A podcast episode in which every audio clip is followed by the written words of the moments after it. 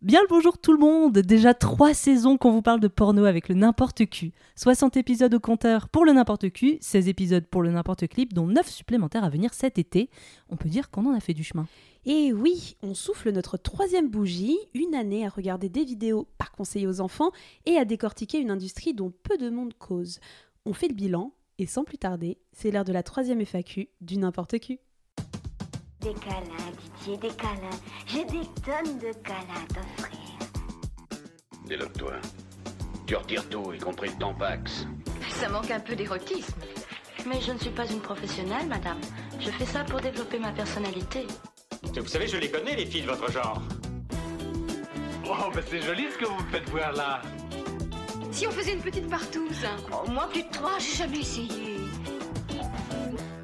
Vous nous avez posé plein de questions sur le podcast, le porc, nous nos humbles personnes, et on répond à toutes les interrogations qu'on a pu recevoir sur Instagram. C'est parti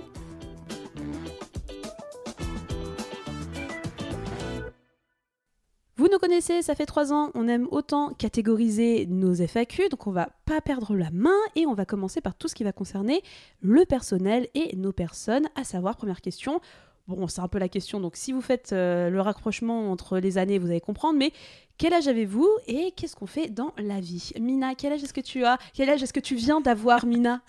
J'ai j'ai 30 ans et une semaine. Oui, joyeux anniversaire, Mina Ça y est, elle a 30 ans, l'âge est. rendu tes temps Je viens de passer un step dans la vie là.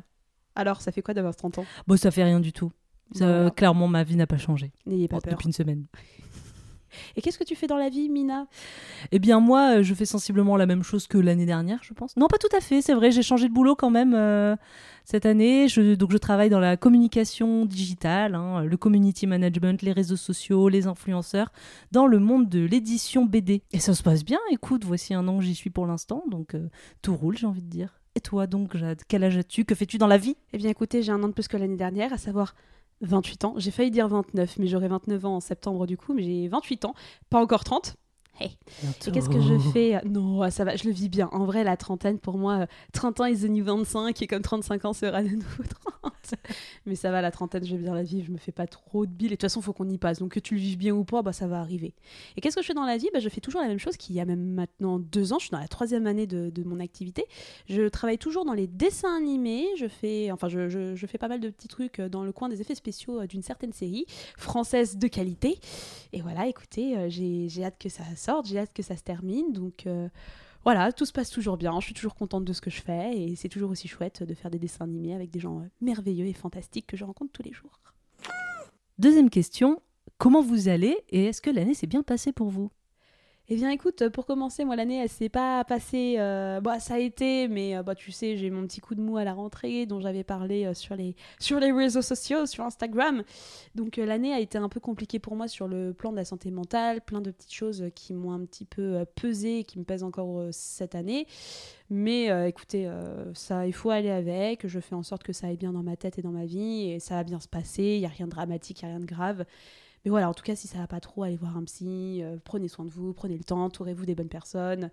Mais euh, ça va quand même, je vois plus la pente qu'en septembre où c'était euh, un peu drama et où vraiment ça allait pas. Donc, Et j'étais bien entourée, en particulier, bon, pas par toi, Mina, hein, bien entendu. hein, Non, moi que je suis une personne très toxique, en fait on ne s'entend pas du tout. on- donc, c'est purement plus professionnel. de toute Exactement. façon. Ah bah oui, exactement. Mais voilà, ça, ça va mieux en vrai. L'année s'est bien passée. Je suis quand même contente. En fait, c'est très con à dire, mais vraiment, le podcast, c'est le truc qui me raccroche vraiment et qui me fait beaucoup de bien. Donc, euh, merci le podcast, merci n'importe qui d'exister, merci Mina d'avoir lancé le projet avec moi parce que franchement, euh, ça fait du bien, ça aide à garder le moral et, moi, c'est quelque chose qui m'a fait euh, énormément de bien et qui m'a rendu très heureuse cette année. Donc, ça va, maintenant ça va mieux. Et toi donc, Mina? Bah, comment l'année s'est passée? Bah, Elle s'est bien passée. Un petit peu de stress parce que nouveau boulot quand même, Oui. que j'ai commencé en février. Donc, euh, donc euh, assez intense, beaucoup de choses à apprendre, euh, un peu besoin de prendre confiance en soi dès qu'il y a un nouveau boulot, de socialiser avec les gens. Donc voilà, c'est c'est forcément une année un petit peu intense. Et comment je vais aujourd'hui? Moi perso, ça va bien. Euh, c'est l'été, actuellement présent, enfin dans quelques jours. Moi, le soleil, ça me met du baume au cœur, ça me fait du bien. J'ai l'impression d'être plus légère quand je me balade avec un rayon de soleil et mes lunettes de soleil sur le visage. Donc pour l'instant, tout va bien. Nouvelle question, est-ce que vous fatiguez pas trop à faire du podcast? Question euh, plutôt intéressante.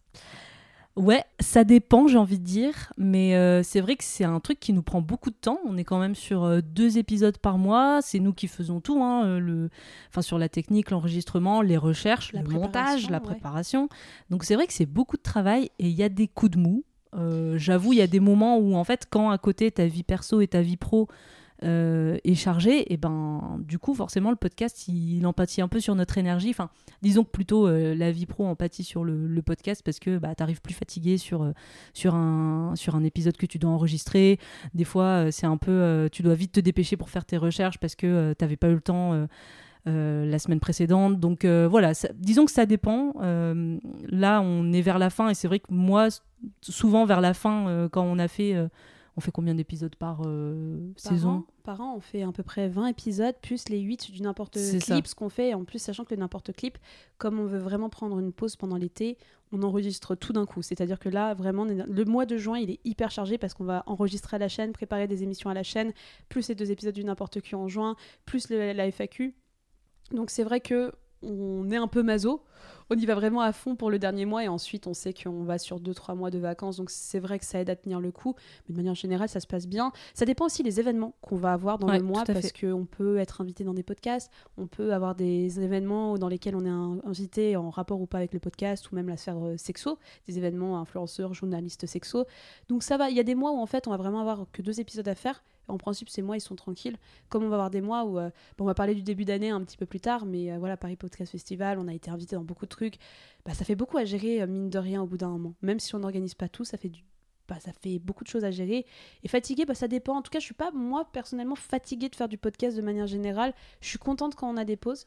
Et on va faire aussi en sorte d'aménager euh, une nouvelle pause en décembre, comme on l'a fait pour cette troisième saison. Ça fait beaucoup de bien de prendre un mois de pause. Donc, on va refaire la même chose là pour euh, le mois, euh, bah, pour l'année prochaine, petit teasing. Mais en tout cas, prendre du temps de pause, c'est aussi ça qui nous permet de pas fatiguer, sachant que, bah, que c'est pas notre activité principale, qu'on fait quand même du 40 heures par semaine, qu'on a nos vies personnelles, qu'on a nos hobbies, nos petites habitudes, et que finalement, le podcast, ça doit un peu s'insérer dans tout ça sans nous peser, euh, en gardant la motivation, ce qu'on n'a jamais vraiment perdu, j'ai l'impression, et en faisant en sorte que tout s'imbrique dans ce Tetris euh, d'emploi du temps euh, hebdomadaire. Nouvelle question, des retours de vos familles sur le podcast? Euh, alors, j'ai l'impression que ma famille écoute pas énormément de podcasts, mais comme mon entourage de manière générale, mais ils me font souvent des retours sur l'Insta. Comme quoi ça les fait rire, les petits visuels qu'on met et tout ça. En tout cas, ils aiment bien l'Insta et euh, les petits commentaires qu'on met euh, sur les pratiques, ce genre de choses. Donc, euh, mes parents regardent beaucoup l'Insta, j'ai l'impression. Mais podcast, je sais pas trop s'ils écoutent. En tout cas, c'est assez éparpillé quand ils me font des retours et c'est plutôt rare. Donc, en tout cas, ils ont rien contre ça. Au contraire, ils ont accepté l'idée. On va dire ça comme ça. Mais euh, pas plus de retours que ça. En tout cas, quand j'ai des retours, c'est positif et sans jugement. Et toi donc? Moi, de la famille, il y a ma mère qui a écouté, qui aime bien euh, le podcast. Euh, on n'en parle pas euh, tous les jours, on débriefe pas tous les épisodes, mais je sais qu'elle a un, un très bon avis sur le podcast et qu'elle aime beaucoup la manière dont on aborde le porno. Petite anecdote, il y a mon cousin de 17 ans qui a écouté le podcast et il m'a dit Ouais, c'est pas trop mon style. Voilà. J'ai adoré l'honnêteté. Comment ça Merci, cousin. Mais attends, mais c'est-à-dire, il t'a un peu. euh, Non, non, rien, rien de très mal, hein, là, honnêtement. Euh, Non, non, rien de méchant. euh, il- Déjà, je m'attendais pas à ce qu'il connaisse le podcast parce que je l'avais lancé, il avait euh, 15 ans à peu près. Ouais, enfin, on l'avait lancé, il avait la- 15 ans. Pas Donc je me suis dit, euh, je vais pas en parler à mon cousin de 15 ans, tu vois. Et en fait, euh, bah, sa, sa mère lui en a parlé euh, et tout. Euh, Je me suis dit, euh, et il est venu me voir en disant, euh, ouais, euh, j'ai écouté ton podcast. J'étais genre, ah bon, t'es au courant et tout? Et je lui dis, alors, t'en penses quoi? Et il me dit, ouais, c'est pas trop mon délire. Bon, Après, c'est spécifique. hein. Je je sais pas si. euh, C'était on- pas méchant. hein. Ouais, non, non, non, Franchement, tout, le monde n'aime pas, euh, c'est pas un Ah problème. c'est pas grave. Et écouter du podcast aussi, tu vois, les gens sont pas forcément habitués. euh, Voilà, sans dénigrer, moi j'ai plein de potes autour de moi qui écoutent pas et c'est des très bons amis. Ils me disent en toute sincérité que bah ils ont pas l'habitude de- d'écouter de podcast. À partir de ça, tu fais bah c'est pas dans tes habitudes, tu vas pas te forcer. Comme tu vas pas te forcer à regarder Touche pas à mon poste parce qu'on dit que c'est trop bien. C'est vrai. Est-ce qu'un sujet en particulier a orienté votre sexualité? Oh là là, j'ai pas réfléchi à cette question. Est-ce qu'un sujet, c'est-à-dire un tag, un sujet de société, de discussion Je pense, hein, euh, genre, euh, si on a fait une émission et vraiment euh, ce que tu as découvert dans l'émission a un petit peu donné une sorte, pas, pas une orientation, peut-être pas, le mot est un peu fort, mais je pense euh, a un petit peu ouvert des possibilités, ouvert des pratiques que tu faisais pas avant, t'ont fait découvrir des choses, t'ont aidé à te rendre compte que t'aimais bien ce genre de choses. Je pense que c'est plutôt dans cet angle-là. Bah, je vais parler euh, plus euh, influence japonaise, je pense, du coup, genre Futanari, typiquement. Je sais que toi, t'en regardais. Yes Moi, pas du tout. Alors, je tombais dessus par hasard, mais jamais j'ai approfondi le sujet. Et c'est un truc où, de temps en temps encore, je me dis Ah, bah là, ouais, un petit Futa, let's go Et, euh, et c'est vrai que ça m'a ouvert euh, le un peu là-dessus. Et pareil, euh, les, les sex dolls, je sais que c'est un truc qui fait un peu débat, polémique, euh, qui paraît un peu cringe et gênant. Moi, c'est des vidéos que j'aime bien. Ça dépend, il y a tellement de trucs différents que voilà, ça, il y a des choses que j'aime moins aussi, mais c'est un truc qui peut m'exciter aussi. Donc vraiment, ouais, plus l'aspect euh, porno japonais, je connaissais avec des acteurs et actrices et j'aimais beaucoup, mais tout ce qui va être plus animé euh, ou même hentai, euh, hentai papier, hein, je, manga euh, lecture, et ben euh, le n'importe qui, euh, en tout cas c'est des sujets qui m'ont qui ont ouvert ma sexualité à d'autres choses. Je suis trop contente. ah, je suis ravie. Bah moi, me concernant, je vais pas dire que ça a changé radicalement ma sexualité dans le sens où tout ce qu'on fait, ou de manière générale, j'ai l'impression de le découvrir avant. Et j'ai pas trouvé de sujet en tout cas qui a animé mon petit cœur, mon corazon, euh, en tout cas pour m'ouvrir des pratiques euh, que je ne connaissais pas. Mais par contre, euh, j'aime bien consommer des films maintenant, des vieux films vintage, ce genre de choses, ou même regarder des films érotiques d'une autre manière. Maintenant, je me chauffe un petit peu devant et je trouve ça très agréable. Mais je peux pas dire que c'est une pratique à part entière, ni une orientation, mais en tout cas, Maintenant, j'aime bien regarder des films un peu en entier, un peu rigolos, genre euh, ce qu'on met sur Instagram. J'aime bien les regarder et me chauffer de temps en temps et juste me calmer quand il y a le scénario qui revient. C'est plutôt pas Et le mal. jeu d'acteur. Bah ouais, c'est plutôt cool. Je l'ai jamais fait avec un ou une partenaire, mais j'aime bien le faire en tout cas en solo, juste me poser, regarder mon petit film tranquillement et tu vois, juste être dans le lit, me reposer un petit peu et faire ce que j'ai à faire euh, quand j'ai envie de le faire. euh, Je trouve que c'est plutôt agréable à faire, plutôt sain et ça me détend. Donc je dirais que c'est un peu la petite pratique que je fais de temps en temps qui est plutôt sympa. Et ça permet de découvrir un peu plus de cinéma. Est-ce que vous pensez vous lancer dans le podcast à plein temps? Eh ben non, je pense qu'on a déjà répondu à la question, on a déjà nos activités professionnelles. Euh, et le podcast finalement vient se greffer à tout ça, mais le milieu du podcast étant ce qu'il est, c'est-à-dire que c'est compliqué de vivre en tant qu'indépendant dans le podcast. Sachez que nous, on est indépendante, c'est-à-dire qu'on n'est pas rattaché à un studio, on n'a pas de société de production derrière qui nous fournit de l'argent, on n'a pas d'aide de la part de l'État. Je crois que les aides à la sélection, c'est selon les projets et souvent c'est pour lancer le projet et pas pendant. Donc finalement, on n'a pas de revenus exactement avec le podcast et on n'a jamais eu prétention d'en faire un métier à part entière. Mais euh, ouais, bah, moi, c'est vrai que parfois je me pose la question, je me dis j'aimerais trop faire du podcast à plein temps, mais juste l'économie du podcast elle est tellement bancale et quand tu regardes ce que font les studios, je trouve que tout se ressemble et finalement, euh, je sais pas si on peut avoir une grande liberté en allant dans du podcast sous label ou sous studio. En tout cas, c'est pas quelque chose qui m'attire pour le moment. Ouais, puis c'est vrai qu'on a quand même quelques exemples autour de nous de gens qui ont voulu se lancer aussi dans, dans le podcast game à temps plein. Parce que c'est vrai que c'est des super projets, mais bah, souvent c'est compliqué d'avoir les financements et de tenir sur le long terme. Donc euh, l'économie, elle est trop bancale pour les petits qui sont pas soutenus, ou enfin qui sont pas soutenus par des grosses structures, ou quand tu es un peu personne, entre guillemets, tu Mhm. vois. Genre nous, au final, euh, bah, on n'est pas euh, des, des méga stars. Donc c'est vrai que c'est compliqué de se lancer. et C'est toujours une toute petite minorité qui arrive à s'en sortir et à en faire un boulot à temps plein. Et, et, et je trouve que c'est un bon truc d'à côté. C'est vrai que ça Ouais. nous prend du temps, mais on a aussi nos métiers qui nous passionnent à côté. Donc euh, c'est un bon compromis que d'avoir ce podcast à côté en, en passion, euh, activité euh, à côté. Quoi. C'est ça, et moi je trouve aussi dommage, c'est que quand on parle de professionnalisation, forcément, alors je trouve qu'on s'est professionnalisé en podcast, c'est-à-dire que nous, on est capable en tant qu'indé de créer, produire, euh, organiser, euh, on a le matériel, on sait comment ça marche, on sait comment lancer un épisode, on connaît la sphère, donc j'ai envie de te dire qu'on est des professionnels du podcast, mais quand on parle de professionnalisation, on va parler également de monétisation, Mm. on va parler d'en faire une activité par laquelle tu te rémunères, et aujourd'hui, moi ce qui me saoule en tant qu'indé, c'est qu'on trouve pas de moyen de se rémunérer autrement que par un Patreon, un Tipeee, demander euh, de l'argent aux gens qui écoutent. Et je trouve que c'est cool de soutenir les créateurs et les créatrices que vous aimez. Faites-le si vous avez les moyens. Mais euh, moi, j'aimerais bien avoir une aide. Je sais pas, une aide ou un truc comme ça. Je sais pas si ça existe pour YouTube. Ou euh, même Insta, où tu vois, tu, je crois que tu es rémunéré à la vue, ou je sais plus quoi, ou sur TikTok. sur Insta, non, sur TikTok, sur ils ont, TikTok, ils ont mis ouais. le truc en place. Sur euh, YouTube, oui. Et même Mais c'est toujours une toute petite minorité qui, qui arrive à en vivre, entre guillemets. Ouais, mais tu vois, des, des trucs comme euh, Apple Podcasts, Spotify aussi, ça fait débat, Spotify, dans le sens où ils rémunèrent euh, tout ce qui est musique, et par contre, les podcasts sont pas du tout rémunérés. Enfin, tu vois, c'est plein de choses comme ça où je fais, mais vraiment, le système, il est vraiment pété, dans le sens où on n'a pas d'aide de la part de l'État ou du CNC, tu vois, le CNC, enfin, le CNC, non, bah, c'est une- c'est du cinéma, mais en tout cas, de la part du ministère de la Culture, on a des aides dans plein de domaines différents, la musique, le cinéma. Le podcast, ça commence à venir, mais c'est plus de l'appel à projet qui est très, anglais de manière générale mais on n'a pas d'aide, on n'a rien du tout, on n'a pas de moyens, entre guillemets, professionnalisants de se financer, à part si on signe avec un label. Et encore une fois, signer avec un label, c'est beaucoup d'appeler pour peu d'élus. Et c'est aussi euh, voilà, un certain encadrement, euh, on a un peu moins de liberté. En tout cas, moi, c'est ce que j'entends beaucoup de gens qui, ont, qui sont passés un peu sous label et tout ça. Tout n'est pas mauvais quand je dis ça, mais forcément, bah, vous devez des comptes à quelqu'un. Et bah, vous êtes obligé parce que cette personne vous a donné un, certain montant. Et ce montant peut aussi être vachement fluctuant, dans le sens où moi, j'ai entendu euh, des gens qui m'ont dit combien ils étaient payés pour un épisode de, qui prenait bien plus de temps que ce que l'on faisait. Je trouve ça scandaleux.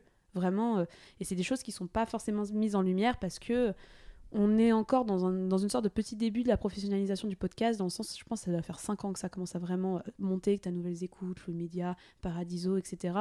Mais ça rémunère pas énormément de ce que j'ai pu avoir comme retour. Bah, Même ouais. ça, faire ça à plein temps, ça paye pas mon loyer ni les croquettes de cookies. Et ça, Et ça Dieu sait que c'est important. Ah bah oui, la pâtée de cookies, il faut bien la payer. hein. Mais en plus, j'ai l'impression, tu sais, qu'en France, on est. Aux États-Unis, en fait, le milieu du podcast est beaucoup plus développé. Je pense qu'il y a beaucoup plus de gens qui arrivent à en vivre. En vivre. Et c'est vraiment. euh, les marques font beaucoup plus appel à des professionnels du podcast pour lancer des podcasts de marque, des choses comme ça. Enfin, j'ai vraiment l'impression que c'est un truc qui est beaucoup plus en, en développe- enfin, développé. Nous, on est en développement. Mais euh, du coup, c'est pas encore un truc qui permet de faire vivre beaucoup de gens. Et après, l'avantage, nous, de pas être à temps plein dessus, c'est que du coup, on dépend pas financièrement de ça. Et que du coup, on peut aussi dire ce qu'on veut. Ouais. On est toujours dans la bienveillance et tout, dans nos analyses, mais c'est vrai que quand on a envie de dire qu'il y a un truc qui nous a pas plu, bah on le dit parce qu'on a de de compte à rendre à personne. Et ça, c'est un avantage qui est quand même euh, très agréable. Mais je rebondis sur ce que tu disais sur les podcasts anglophones de manière générale. Pour moi, il y a deux choses à prendre en compte euh, par rapport à leur évolution aujourd'hui en 2023. La première, c'est que le podcast, ça fait depuis 2005-2010 qu'il est vraiment en train de se démocratiser aux États-Unis, par exemple, enfin dans les pays anglophones. Ils ont 15 ans d'avance sur nous. Nous, ça fait même pas 5 ans et on est frileux et dès qu'il y a un nouveau truc, euh, on a peur. Et il y a aussi un deuxième truc pour moi à prendre en compte, et c'est pour ça qu'on se fait niquer la gueule de mon point de vue euh, en France, c'est qu'un public anglophone, c'est pas le public fran- francophone en termes de quantité de gens. Regarde, à tous les Oui, États-Unis, oui, oui. t'as l'Angleterre, C'est sûr. euh, la- L'anglais, c'est une langue qui commence à être parlée vraiment à l'international. Tu vois, même moi, j'écoute énormément de podcasts ouais, en anglais. T'as l'Australie, t'as tous les autres pays. Matt. Chamberlain.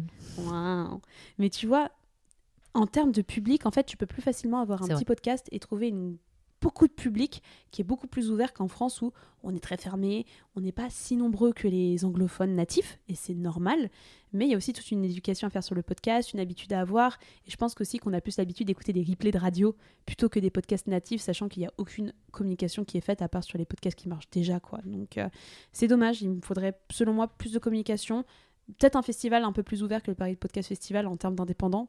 C'est très bien le Paris Podcast Festival, mais pour moi, qu'on permette de découvrir des indépendants de manière un peu plus accessible et que les grands médias parlent un petit peu plus de podcasts parce que c'est aussi comme ça que ça se fera. Et pour le moment, c'est pas le cas.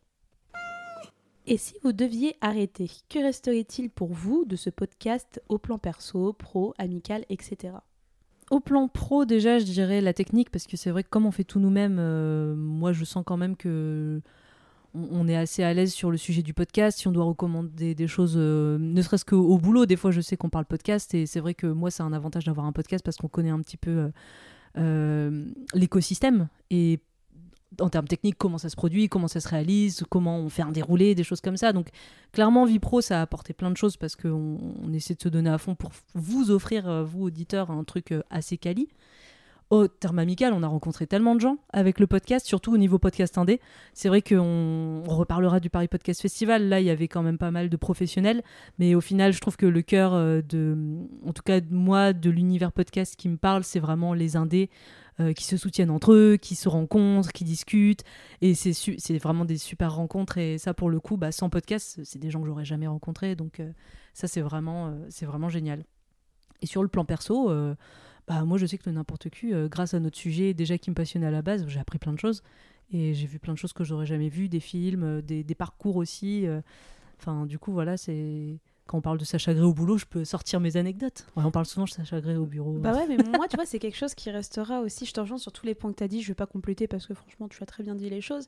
Mais euh, c'est quelque chose que je me suis rendu compte. Les gens s'ouvrent beaucoup plus à moi pour parler de pornographie et en ont pas peur.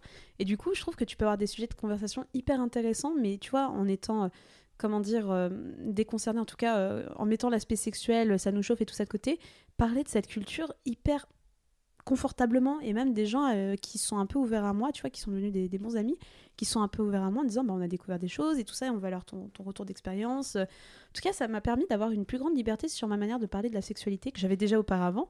Mais là, parler de pornographie, bah, j'ai toujours l'impression qu'on est un peu les deux seuls dans le game à vraiment en parler. Bon, on parlera d'un autre sujet après, mais en tout cas que euh, vraiment moi, ça m'a permis d'avoir des conversations avec des gens qui savent qu'ils peuvent m'en parler sans être jugés. J'ai eu un pote il y a pas longtemps qui me l'a dit littéralement. Et je trouve que c'est très agréable en fait d'être pas Madame Porno, mais euh, bah, en tout cas que tu puisses te dire que Bah, s'il tu y a sais des gens que qui tu ont vas en discuter parler- avec nous sans être Ouais. euh, jugé ou mal à l'aise parce qu'on a vu tellement de trucs et que rien nous choque, entre guillemets bien sûr, mais euh, Ouais.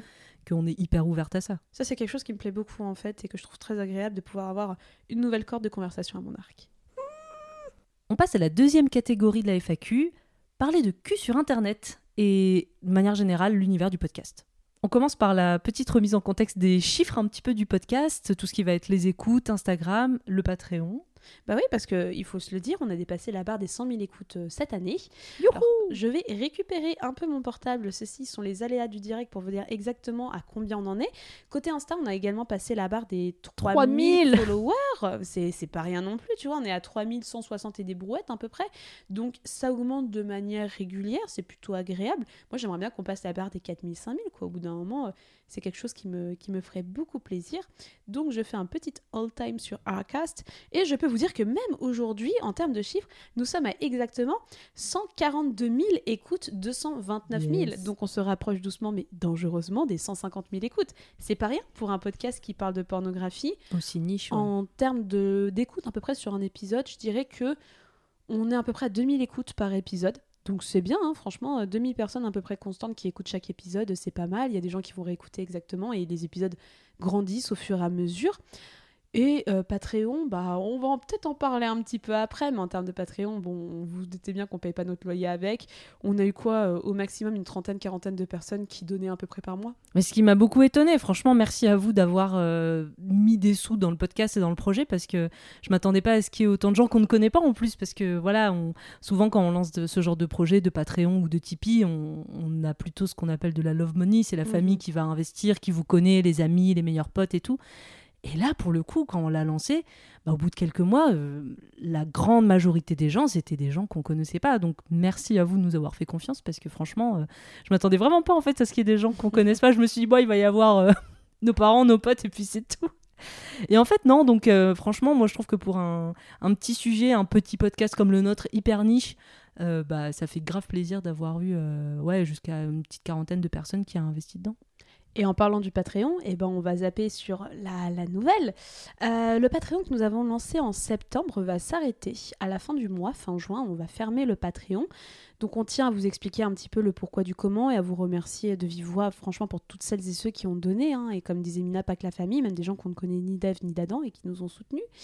Donc voilà, le, le Patreon va s'arrêter euh, à la fin du mois de juin. Mina, est-ce que tu veux en dire un petit peu plus?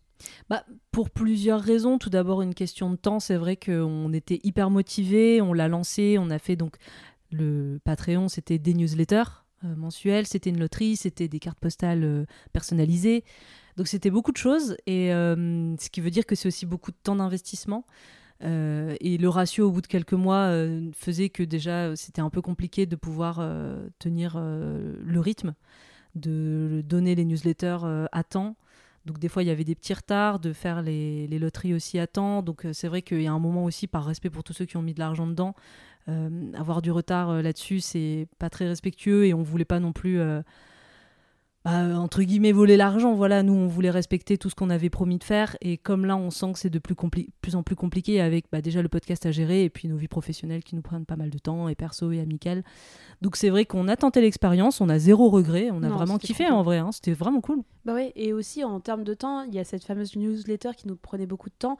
Et c'est vrai que quand vous passez du temps sur une newsletter pour voir à la fin qu'il y a quatre vues, donc c'est pas du tout une critique qu'on fait, c'est juste un constat de se dire, bon, est-ce que ça vaut autant le coup de vraiment s'investir et de passer du temps à faire du recherche, trouver des sujets, rédiger, Faire des mèmes. faire des mèmes pour que finalement bah, ce soit pas vraiment vu, peut-être parce que ça intéresse pas énormément les gens, ou peut-être qu'ils savent pas, ou peut-être qu'on aurait dû communiquer d'une autre manière. Mais en tout cas, on voyait très bien que bah, derrière, je vais pas dire que ça s'intéressait pas, mais en tout cas, euh, ça rencontrait pas son public, ou en tout cas, les gens lisaient pas. Donc on a fait bon. Au bout d'un moment, on va peut-être pas non plus perdre ce temps qui est très précieux pour que personne ne lise derrière. C'est pas très grave. hein, Ouais, mal, ouais, ouais. Puis c'est vrai que moi, je sais que typiquement, je suis aussi abonnée à plein de newsletters. On est, on- comment dire, on est euh, constamment, euh, on a plein de contenus à voir, à lire, à écouter, à écrire. Enfin, que je comprends aussi qu'à un moment, bon, bah, newsletter en plus, c'est cool, on la laisse de côté, on la lira un jour, au final, on la lit pas ou on la lit quatre mois après. Mais du coup, c'est vrai que parfois, c'était un petit peu démotivant de se dire qu'on s'est donné à fond dans une newsletter et que bah, malheureusement, elle n'était pas forcément lue pour plein de raisons et je reproche Mhm. vraiment pas du tout au Patreon d'avoir mis euh, de ne pas lire parce que je le dis moi-même, hein, moi j'ai plein de newsletters qui sont en attente depuis six mois. Les trucs sont plus du tout d'actualité, il faudrait que je me fasse un tri. Mais, euh, mais c'est vrai que du coup, en, calculant un petit peu le, temps passé dessus, à travailler, à s'investir, ne fallait euh, pas vraiment le coup finalement. Mais je pense euh, également, moi, ce qui m'a un peu cassé les couilles, c'était aussi le pourcentage que récupérait Patreon sur ce qu'on mettait. Je pense que c'était l'équivalent d'un quart de ce qu'on gagnait. Donc au bout d'un moment, j'ai fait bon.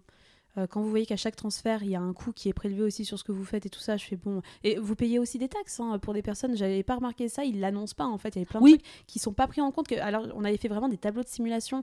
Vraiment, on avait calculé notre coût exactement pour pas que ce soit trop cher. Et on se rend compte qu'il y avait plein de choses que Patreon ne disent pas et que tu découvres sur le coup après clair, un ou deux mois. Et c'est pas clair. Et franchement, euh, pff, flemme quoi, au bout d'un moment d'avoir euh, déjà pas énormément de revenus et en plus une partie qui est sucrée par Patreon euh, automatiquement, genre je sais plus combien par prélèvement. Déjà, je trouvais ça absurde. Mais voilà, mais je pense que ce qu'on pourra faire, on va y réfléchir, c'est peut-être ouvrir juste une page Tipeee ou une page de soutien ou un truc comme ça. Si vous voulez continuer de donner, vous pourrez continuer de donner. On a encore plein de cartes en réserve, donc au pire, on Ouais. remerciera les personnes en envoyant des petites cartes à droite à gauche. Mais peut-être ouvrir quelque chose comme ça sans promesse de notre part. Et si vous avez envie de soutenir le podcast, pourquoi pas? On verra d'ici la rentrée euh, comment ça, ça fait son petit chemin dans nos têtes. Et petit point aussi pour revenir sur ce que tu disais avec Patreon, c'est que nous quand on l'a lancé, du coup on s'est mis en explicite parce qu'on parlait quand même de Mhm. sexualité, de porno, et que du coup on était invisible dans la barre de recherche Patreon. Oui, c'est vrai, t'as Donc, raison. ce qui était quand même quelque chose qui nous a un petit peu agacé parce qu'on en a marre que toutes les plateformes aient un problème avec le cul. Voilà. Euh, c'est un petit peu agaçant parce que notre but c'est aussi d'en parler ouvertement euh, et, et de, de permettre à tout le monde d'avoir un esprit critique sur le sujet. Donc c'est très agaçant euh, de vouloir euh, un peu ch- faire changer les choses euh, de notre voilà avec nos petits moyens et qu'au final eh ben on n'est pas du tout aidé par les plateformes. Alors Patreon c'est américain? Euh, je sais pas si c'est américain, je pense que oui. Patreon? Oui, c'est Patreon. américain. ouais. oui, Désolée. Patreon, yeah. si ça se dit en anglais, c'est forcément Instagram, euh, Instagram, yeah. Yeah, c'est bon, c'est ok. EDF Et- Non. Et du coup, bah, c'est vraiment agaçant de voir que euh, c'est Mm. comme Instagram. Enfin, dès qu'on fait un post, euh, on a toujours peur de se faire euh, shadowban, c'est-à-dire qu'on est invisibilisé de la plateforme, que notre post ne remonte pas dans, les, dans le feed des utilisateurs parce que considéré comme non, enfin ne respecte pas la réglementation d'Instagram qui est bah, pas de cul, pas de cul, pas de cul, on va pas parler de cul au secours, non, non, non, on va se mettre des œillères. Donc c'est vrai que c'est agaçant et que c'est vrai que ça c'était un peu chiant. C'est quoi votre podcast routine pour faire un épisode Eh bien, tout commence déjà en début d'année, quasiment quand on fait la liste des thèmes. Tout commence, l'origine du monde commence. Bah, c'est vrai, on fait la liste de tous les thèmes de la saison en général en début d'année, ou en tout cas les grandes lignes, les grands épisodes qu'on veut faire, si possible avec les invités qu'on veut avoir, les films qu'on veut aborder, les, parcours de personnes qu'on veut, les tags. On essaie de répartir ça au mieux pour qu'on on n'ait pas euh, six épisodes ou c'est six tags à la suite. On essaie de faire euh, un tag, un parcours, un film, un livre. Enfin voilà, on essaie de, de préparer ça le plus tôt possible. En général, après, quand, ça concerne un épisode précis, eh ben, on va déjà commencer par le dérouler. Mhm. On fait un déroulé tous ensemble, enfin tous ensemble à deux, Tous ensemble, à deux. à deux à distance, où on va euh, bah, répartir, euh, euh, on va faire l'introduction et on va surtout faire les trois, quatre gros points où on- qui concernent la deuxième partie de l'épisode où on fait la discussion plus profonde. Et à partir de là, et ben, en général, on a déjà commencé à faire un petit peu nos recherches. Ouais. Ou à regarder les, les films ou ce genre ou de à choses. regarder les films, les tags, enfin les vidéos porno. Et puis après, bah, c'est surtout la grosse partie recherche. Oui, c'est la grosse partie recherche. Après, on enregistre hein, toutes les deux semaines. Sachant qu'aussi, bah, vous l'aurez remarqué, on fait une chronique euh, une fois sur deux, chacune de notre tour. Donc, il y a aussi la chronique à écrire un petit peu de notre côté. Puis, une fois que c'est dans la boîte, bah, écoutez, euh, soit Mina, soit moi montons. Maintenant, on a un peu tendance à se diviser les épisodes qui sont un peu longs pour réduire le temps de travail parce que nous avons des vies très occupées. Et une qu'on n'arrive pas à faire euh, réduire le temps d'épisode.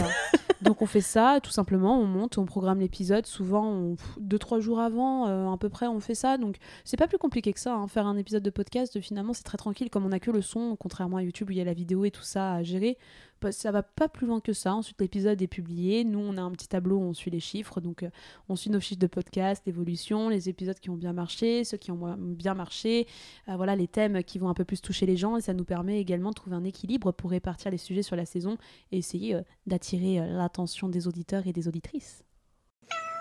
Question suivante. Alors, le Paris Podcast Festival, c'était comment? Vous avez pas ramené la coupe à la maison? ben non, on n'a pas ramené la coupe à la maison, que voulez-vous? Mais déjà, on était en sélection, donc euh, pour refaire un petit peu l'historique, euh, nous avons appris, enfin voilà, en fait, chaque année, vous avez le Paris Podcast Festival, qui est un petit peu euh, l'événement podcastique très professionnel, on va dire. Je crois que c'était le premier à exister. Peut-être que je dis une connerie, mais je crois qu'en tout cas, c'est le premier qui est aussi gros et qui a une... Oui, avec autant de médias qui soutiennent, enfin qui, qui font partie du truc aussi. C'est ça. Ça se passe à Paris, d'où le nom, le Paris Podcast Festival.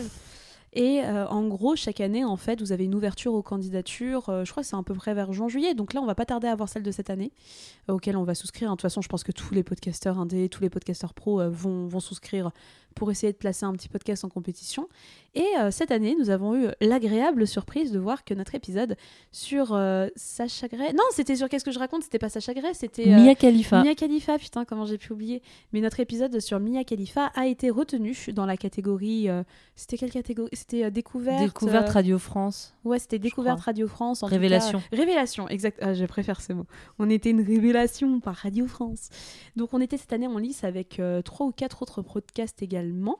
Donc c'était une grosse découverte. Franchement, euh, je crois qu'à chaque fois, il y a, chaque année, il y a 400 ou 500 candidatures pour 40 sélectionnés. Donc Ah, c'était ouf. On était, franchement, on était Ah, trop, trop contente quand on a eu le mail. J'ai hurlé dans mon lit. Vraiment, littéralement, c'est le premier truc. C'est toi qui m'as dit Putain, je crois qu'on est sélectionné au Paris Podcast Festival. J'ai regardé, je fais Ah Donc, c'est un gros événement. euh, vraiment, c'est un gros tremplin. Alors, est-ce que ça a été un tremplin? On va vous dire juste après.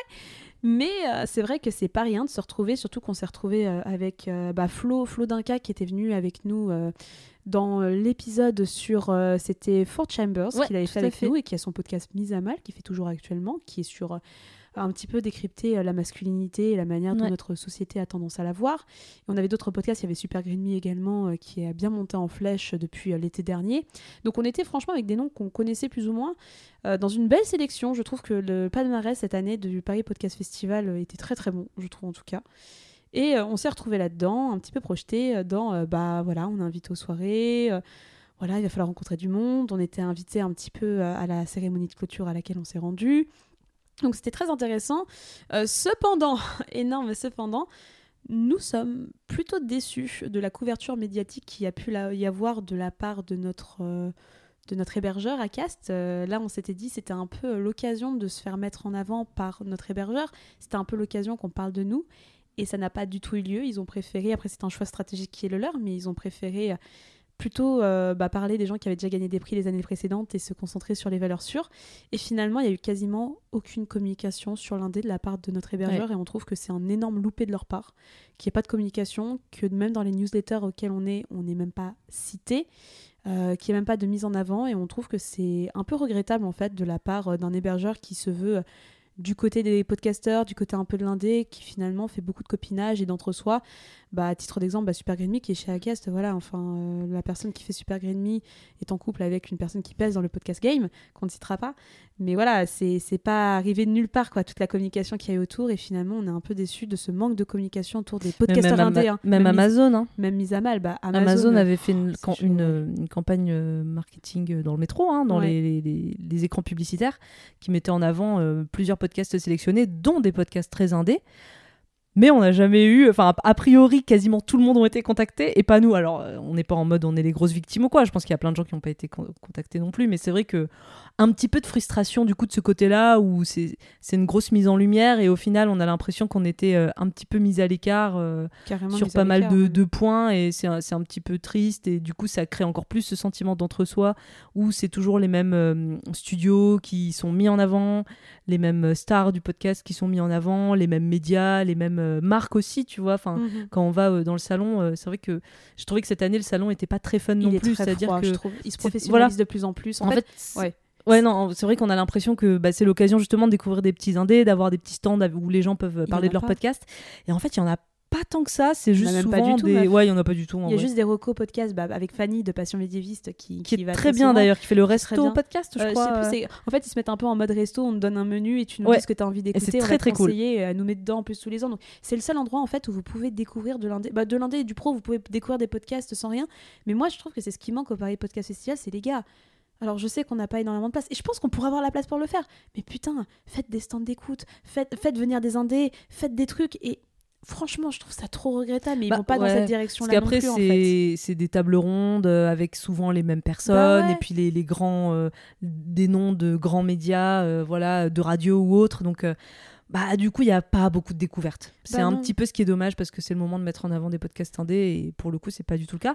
Après moi je trouve quand même que ça nous a permis d'avoir plus d'écoute. On, a eu un ah bah petit pic à ce moment-là, on, sent que les gens, bah forcément il y a eu des annonces, euh, il y a eu de la com dessus, donc voilà les gens se sont intéressés, intéressés aux sélections. Et donc, euh, il y a plein de gens qui nous ont découvert aussi grâce à ça. Je ne sais pas s'il y en a parmi vous, par exemple, qui nous ont découvert grâce au Paris Podcast Festival. Mais, euh, mais du coup, ça, pour le coup, ça nous a donné un petit coup de pouce. Mais c'est vrai qu'on se dit que s'il y avait eu euh, d'autres actions, bah ça aurait été encore plus et ça, ça fait plaisir. Oui, et même la victoire, c'est en plus c'était trop bien en vrai. Le podcast qui a gagné dans notre sélection était le seul podcast de fiction et c'est assez rare de récompenser des podcasts de fiction. Donc franchement, j'ai vu le prix, j'ai fait Franchement, sans regret, mérité. En plus, c'est vraiment hyper bien. Alors, j'ai plus le nom en tête et j'en suis désolée, mais je l'avais écouté à l'époque. pas Hôtel. Euh, hôtel quelque chose. Euh, euh, je sais plus comment. Hôtel quelque chose. Mais franchement, il était vraiment quali, bien fait. J'avais rencontré un peu papoté avec les créateurs et c'était vraiment trop intéressant. Donc, ouais, aucun regret. Franchement, aucun regret de ce prix que nous, on fait du talk. Donc, forcément, on va sur un créneau où beaucoup de sons. Et même quand tu regardes les grandes affiches du Paris Podcast Festival cette année, bah, c'était Villa Lassani, c'était le lancement de l'ENA Situation. Enfin, tu vois, plus le temps avance, plus aussi le milieu du podcast devient euh, un petit milieu d'influenceurs et, après, c'est normal, c'est comme ça que tu fais grossir euh, l'audience et que tu fais euh, connaître le podcast à plein de gens. Donc ça, ça me choque pas, mais, mais quand c'est que ça, oui, c'est là que ça gêne. Et bien justement, on va passer à, la question suivante, je pense, pour rattacher les wagons, qui est est-ce que vous voyez une différence dans le monde du podcast depuis que vous avez commencé? Et bah, je vais enchaîner avec ce qu'on était en train de dire. Et moi, je suis désolée, je vais pas dire que le podcast indé est en train de crever. Mais franchement, euh, je trouve qu'il est de moins en moins mis en avant. En fait, comme le podcast est vachement en train de se démocratiser euh, en France en ce moment, mais il se démocratise beaucoup par les studios de production qui prennent que très peu de projets où ça reste vraiment du copinage et de l'entre-soi. Et j'ai vraiment l'impression qu'il y a de plus en plus de petits podcasts indés, ce qui fait qu'en plus le vraiment on se retrouve noyé dans une masse où quand il y a de l'indé, mais tu sais pas par où commencer, tu sais pas vraiment les choses et tu vas vers des valeurs sûres et c'est normal. Mais à côté, il y a zéro communication sur l'indé, il y a zéro manière de se démarquer un petit peu. J'ai l'impression que c'est plus des coups de chat qu'autre chose en fait. Après, ce qui est compliqué aussi, c'est que un podcast, euh, entre guillemets, c'est par rapport à une chaîne YouTube par exemple, c'est plus facile à produire. Mmh. Euh, il suffit d'avoir un micro, une bonne idée et de savoir un petit peu monter, mais encore, il y en a plein qui ne montent même pas leurs euh, épisodes parce qu'il n'y a pas besoin. Donc, c'est facile à faire, donc il y en a beaucoup. Il y a, une période, je n'ai pas de chiffre en tête, mais il y a une période où vraiment il y avait énormément de podcasts indés et la majorité faisait euh, très très très très peu d'écoute. Donc c'est difficile aussi de se démarquer quand euh, il y a une masse euh, continue de podcasts qui sortent tous les jours et c'est vrai que se faire connaître quand t'as pas d'argent pour faire de la sponsor ou que t'as pas de, de grands noms derrière qui te, qui te recommandent, qui te donnent un petit coup de pouce, ah, c'est hyper compliqué, ça demande de l'énergie, ça demande du temps. Et c'est vrai que bah, quand tu l'as pas, euh, comme nous, on fait ce qu'on peut. Mais euh, c'est, compliqué de se démarquer tellement il y a de podcasts qui sortent. Bah, je pense qu'aussi, tu vois, nous, c'est parce que c'est beaucoup. Je pense en fait, rejoint ce qu'on se disait tout à l'heure, que le podcast, c'est souvent du à côté. Parce que tu peux pas vivre du podcast, c'est compliqué. Et moi, je suis convaincue que tu vois, si on avait décidé de faire le n'importe qui à temps plein, on s'était dit vas-y, en six mois ça marche on n'en serait pas à ce stade-là. Ça veut dire qu'on serait vraiment concentré, on aurait vraiment fait un travail de médiatique. Parfois, c'est juste aussi, on n'a pas le temps d'aller aux événements, ce qui fait que bah, on loupe peut-être des opportunités, mais c'est notre choix parce que notre podcast n'est pas notre activité principale. Donc, je pense que si, après, ça marche, ça marche plus ou moins. On a rencontré des gens aussi qui ont décidé de se lancer dans le podcast à plein temps en Indé. Bah, ils payent toujours pas leur loyer à l'heure actuelle, quoi. Donc, euh, je pense qu'il faut beaucoup de chance, il faut un bon concept, il faut faire beaucoup de communication. de risque en fait. Je suis d'accord et faire beaucoup de communication. On change un petit peu de sujet avec une autre question. Finalement, c'est qui l'actrice X ou conventionnelle le plus sexy en 2023 moi, je suis fan d'Abella Danger. Ah, yeah J'adore Abella. C'est un peu ma, ma découverte de, l'année. Je, je, suis tombée très amoureuse d'Abella Danger. Je trouve cette nana incroyablement belle. Donc, moi, je vais dire acteur. Euh, J'ai pas découvert un acteur en particulier qui m'a marqué cette année, mais vraiment en tant que meuf. Et c'est une meuf vraiment euh, grand public, encore une fois, mais Abella Danger, toujours qu'est-ce qu'elle est belle, qu'est-ce que je la trouve bien. Et je trouve qu'elle a vraiment un jeu fun. Euh, j'aime beaucoup cette actrice en tout cas. Je crois qu'elle a gagné des AVN Awards euh, et tout ça. En tout cas, qu'elle a un, bon petit succès dans l'industrie du porn et que c'est vraiment une affiche montante de la pornographie actuellement. Mais Abella Danger, euh, voilà, c'est ma belle découverte de l'année 2023. Je regarde dans mes notes, ma liste Not Safe for Work, parce qu'en vrai, euh, bah, Danger, j'aime trop. Après, j'ai toujours mes classiques. Hein, principalement, moi, c'est de c'est de l'anglophone. Hein. Je n'ai pas d'acteurs et d'actrices françaises euh, qui m'ont vraiment marqué. Mais moi, j'aime bien Michael Vegas, euh, qui est un acteur qu'on peut voir dans plein de films euh, hétéro très mainstream et dans des trucs un peu plus indés aussi. voilà, je trouve qu'il fait souvent des trucs assez rigolos. Il, enfin voilà, il y a un truc où il, il, se met un peu en autodérision et je trouve ça fun aussi de pas avoir le cliché du mec musclé bourru qui fait que taper dedans et faire la gueule et faire des, des grognements. Donc euh, c'est agréable de voir un mec un peu léger qui se prend pas trop au sérieux et mais qui fait l'amour avec brio. Après, bah, c'est plus de, c'est plus de l'indé. C'est pour ça que je regardais un petit peu dans ma liste. Mais en fait, il y en a tellement. Un indé, j'en ai aussi beaucoup repéré. J'ai pas pris en note les noms, contrairement à toi. Je n'ai pas été bonne élève. Mais je regarde toujours un peu du Fort Chambers et du Erika Lust. Et euh, à chaque fois, il y a plein de noms. Alors, je les ai pas. Euh, c'est pas bien, j'ai pas fait mes devoirs. Mais euh, il y a plein de noms que je suis aussi de manière indé. Et je trouve souvent les actrices indé. J'aime beaucoup le mainstream, hein, il n'y a pas de souci. Mais J'aime beaucoup l'indé parce que ça apporte quelque chose. J'avais repéré une actrice trans aussi, alors je retrouverai son nom plus tard, tant pis, mais qui me, que je suis beaucoup, qui est dans beaucoup de productions Fort Chambers et que je trouve formidable. Mais ouais, l'indé permet de découvrir des corps, des personnalités, aussi des, personnes euh, transgenres. C'est très intéressant, c'est très fourni et c'est vrai que ça se détache du mainstream où on va rester sur du classique hétérosexuel qui correspond à des gens. Moi, tu vois, j'aime bien aussi, tu vois, mais voilà, c'est vrai que partir dans l'indé, mais en effet, il y a beaucoup de noms, je les ai pas en tête. Ouais, c'est ça, il y a pas mal d'amateurs. Moi, je, vais citer un, une chaîne que j'aime bien, qui s'appelle Emuyumi Couple. C'est un couple, je crois que c'est un couple de japonais, euh, hétéro. Et pour le coup, euh, je trouve qu'ils sont très cute et c'est très sexy. Voilà, j'aime beaucoup. Donc euh, c'est un petit peu le truc quand je veux quelque chose de doux mais très excitant. C'est une chaîne amateur que je trouve très sympa. Un tag à conseiller pour débuter dans le visionnage du porno. Bah, ça oh dépend ce que vous aimez en fait. Il faut pas partir dans, pour moi dans des extrêmes ou dans des choses que vous connaissez pas trop. Pour moi en fait ça me paraît difficile si t'as jamais mis les mains dans le porno de trouver le tag parfait. Tu vas un petit peu naviguer de tag en tag. Mais euh, je sais pas, peut-être commencer par un peu de BDSM soft si ça t'attire. Du massage euh, aussi, c'est assez soft, c'est pas mal. Euh, exploration du corps et tout. Du hentai. Du hentai, ça peut être aussi une petite porte d'entrée vers tout ce qui est bah, justement culture pornographique japonaise. Tu, vas trouver du hentai plus ou moins bourru, avec plus ou moins de tentacules. Mais de manière générale, je trouve que ouais, le massage, c'est bien. Euh, je réfléchis, l'audio porn, ça peut être également une bonne porte d'entrée vers la pornographie de manière générale. Je trouve que c'est très intéressant. Vous pouvez en trouver sur Vox, Cox, euh, bah, Colette se confesse. Enfin, Colette se confesse, c'est plus de l'érotique. Euh, vous pouvez en trouver également sur Pornhub si vous comprenez l'anglais. après, des tags, vraiment, ça dépend ce qui vous attire en fait. Il n'y a pas de bon. Il faut explorer. C'est vrai qu'il ne faut pas aller tout de suite dans les plus gros, les, les tags les plus hardcore parce que ça peut rebuter quand on n'a jamais, jamais vu de porno. Donc ouais, moi je dirais j'irais sur des trucs un peu euh, un petit peu euh, massage ou euh, comment dire le truc où tu te frottes, tu vois, un petit peu ça. En fait, des trucs qui vont mêler séduction et acte sexuel et qui sont pas tout de suite en mode bam bam bam bam.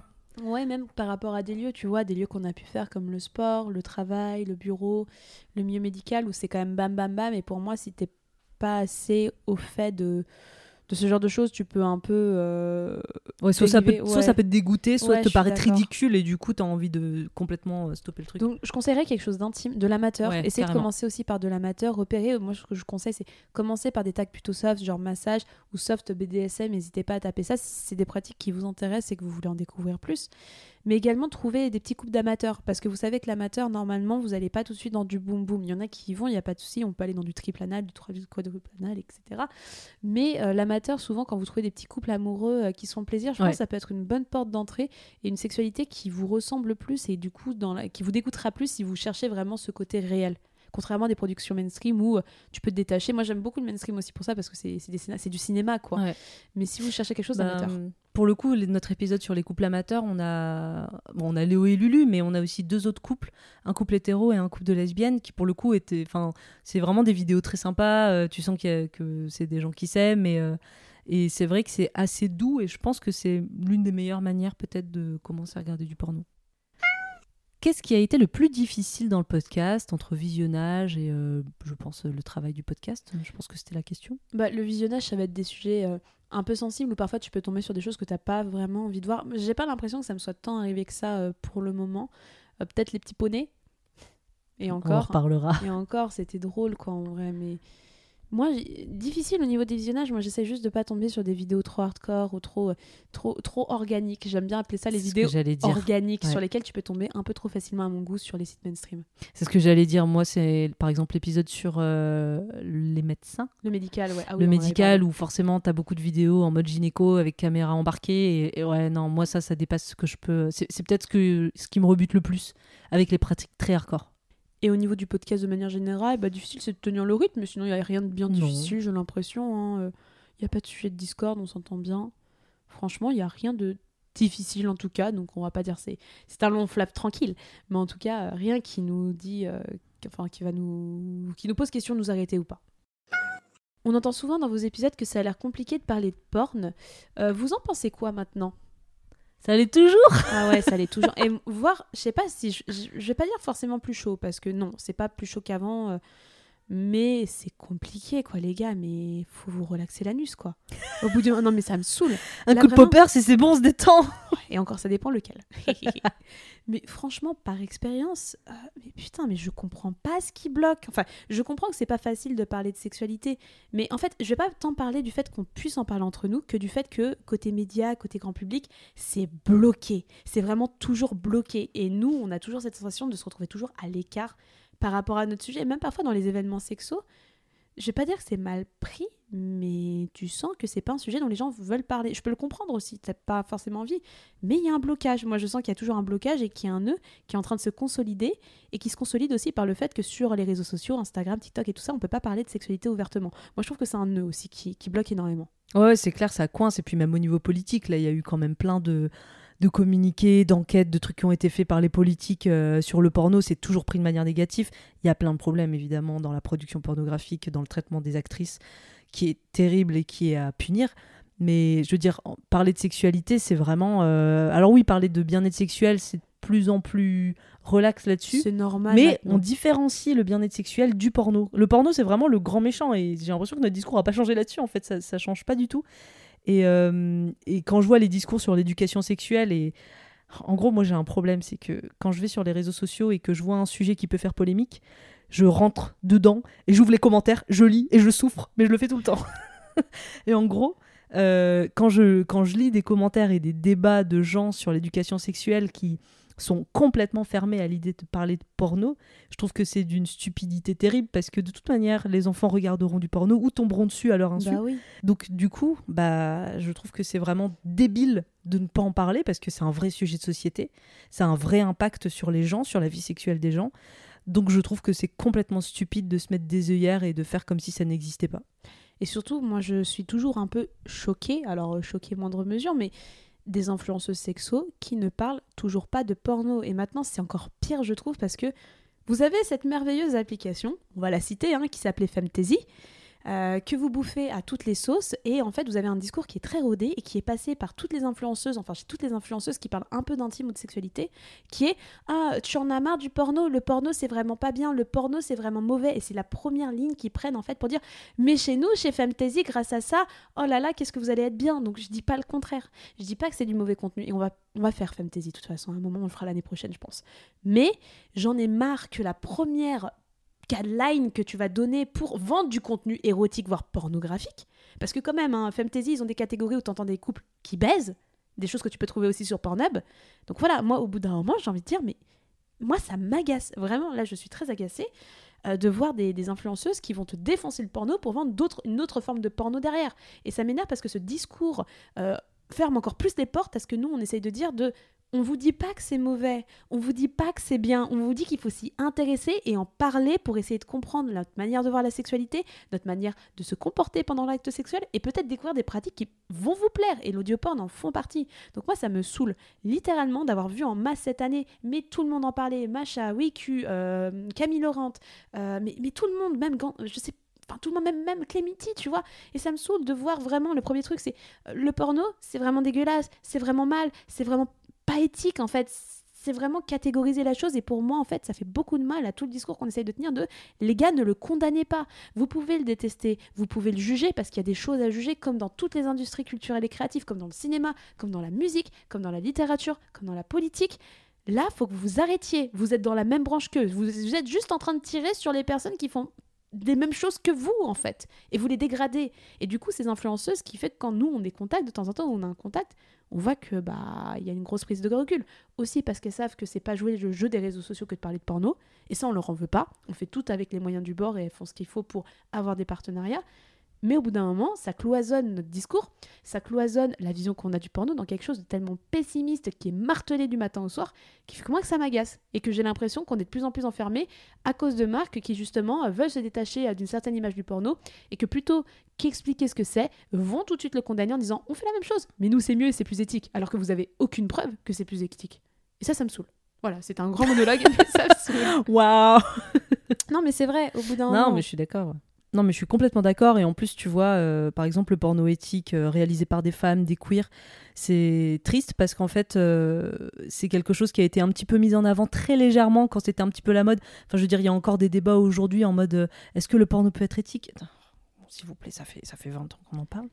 Et, et c'est dommage parce qu'il y a eu un moment où ça a été mis en avant, mais en fait, les gens s'en foutent. Clairement, hein, les médias s'en battent les steaks du porno éthique. Vous savez que dans la presse, vous allez plus regarder un Oh mon dieu, des actrices se sont fait violer sur un plateau plutôt que Ah, a là, regardez, elles ont trouvé un moyen éthique de mettre en avant la sexualité. On est aussi dans une industrie euh, et dans une. euh, Oui, dans un système aussi économique. très euh, négatif et très on dans a le besoin de faire du scandale. clic. Et, ouais, ouais. Bah oui, donc forcément, on va plus parler de ce que les gens font mal que ce que les gens font bien. Et c'est dommage. L'audioporn aussi, j'ai l'impression qu'en fait, il y a une espèce d'effet de mode, comme tu dis. L'audioporn, ça commence à se calmer parce que c'est devenu un peu démocratisé et c'est une bonne chose. J'en suis très contente.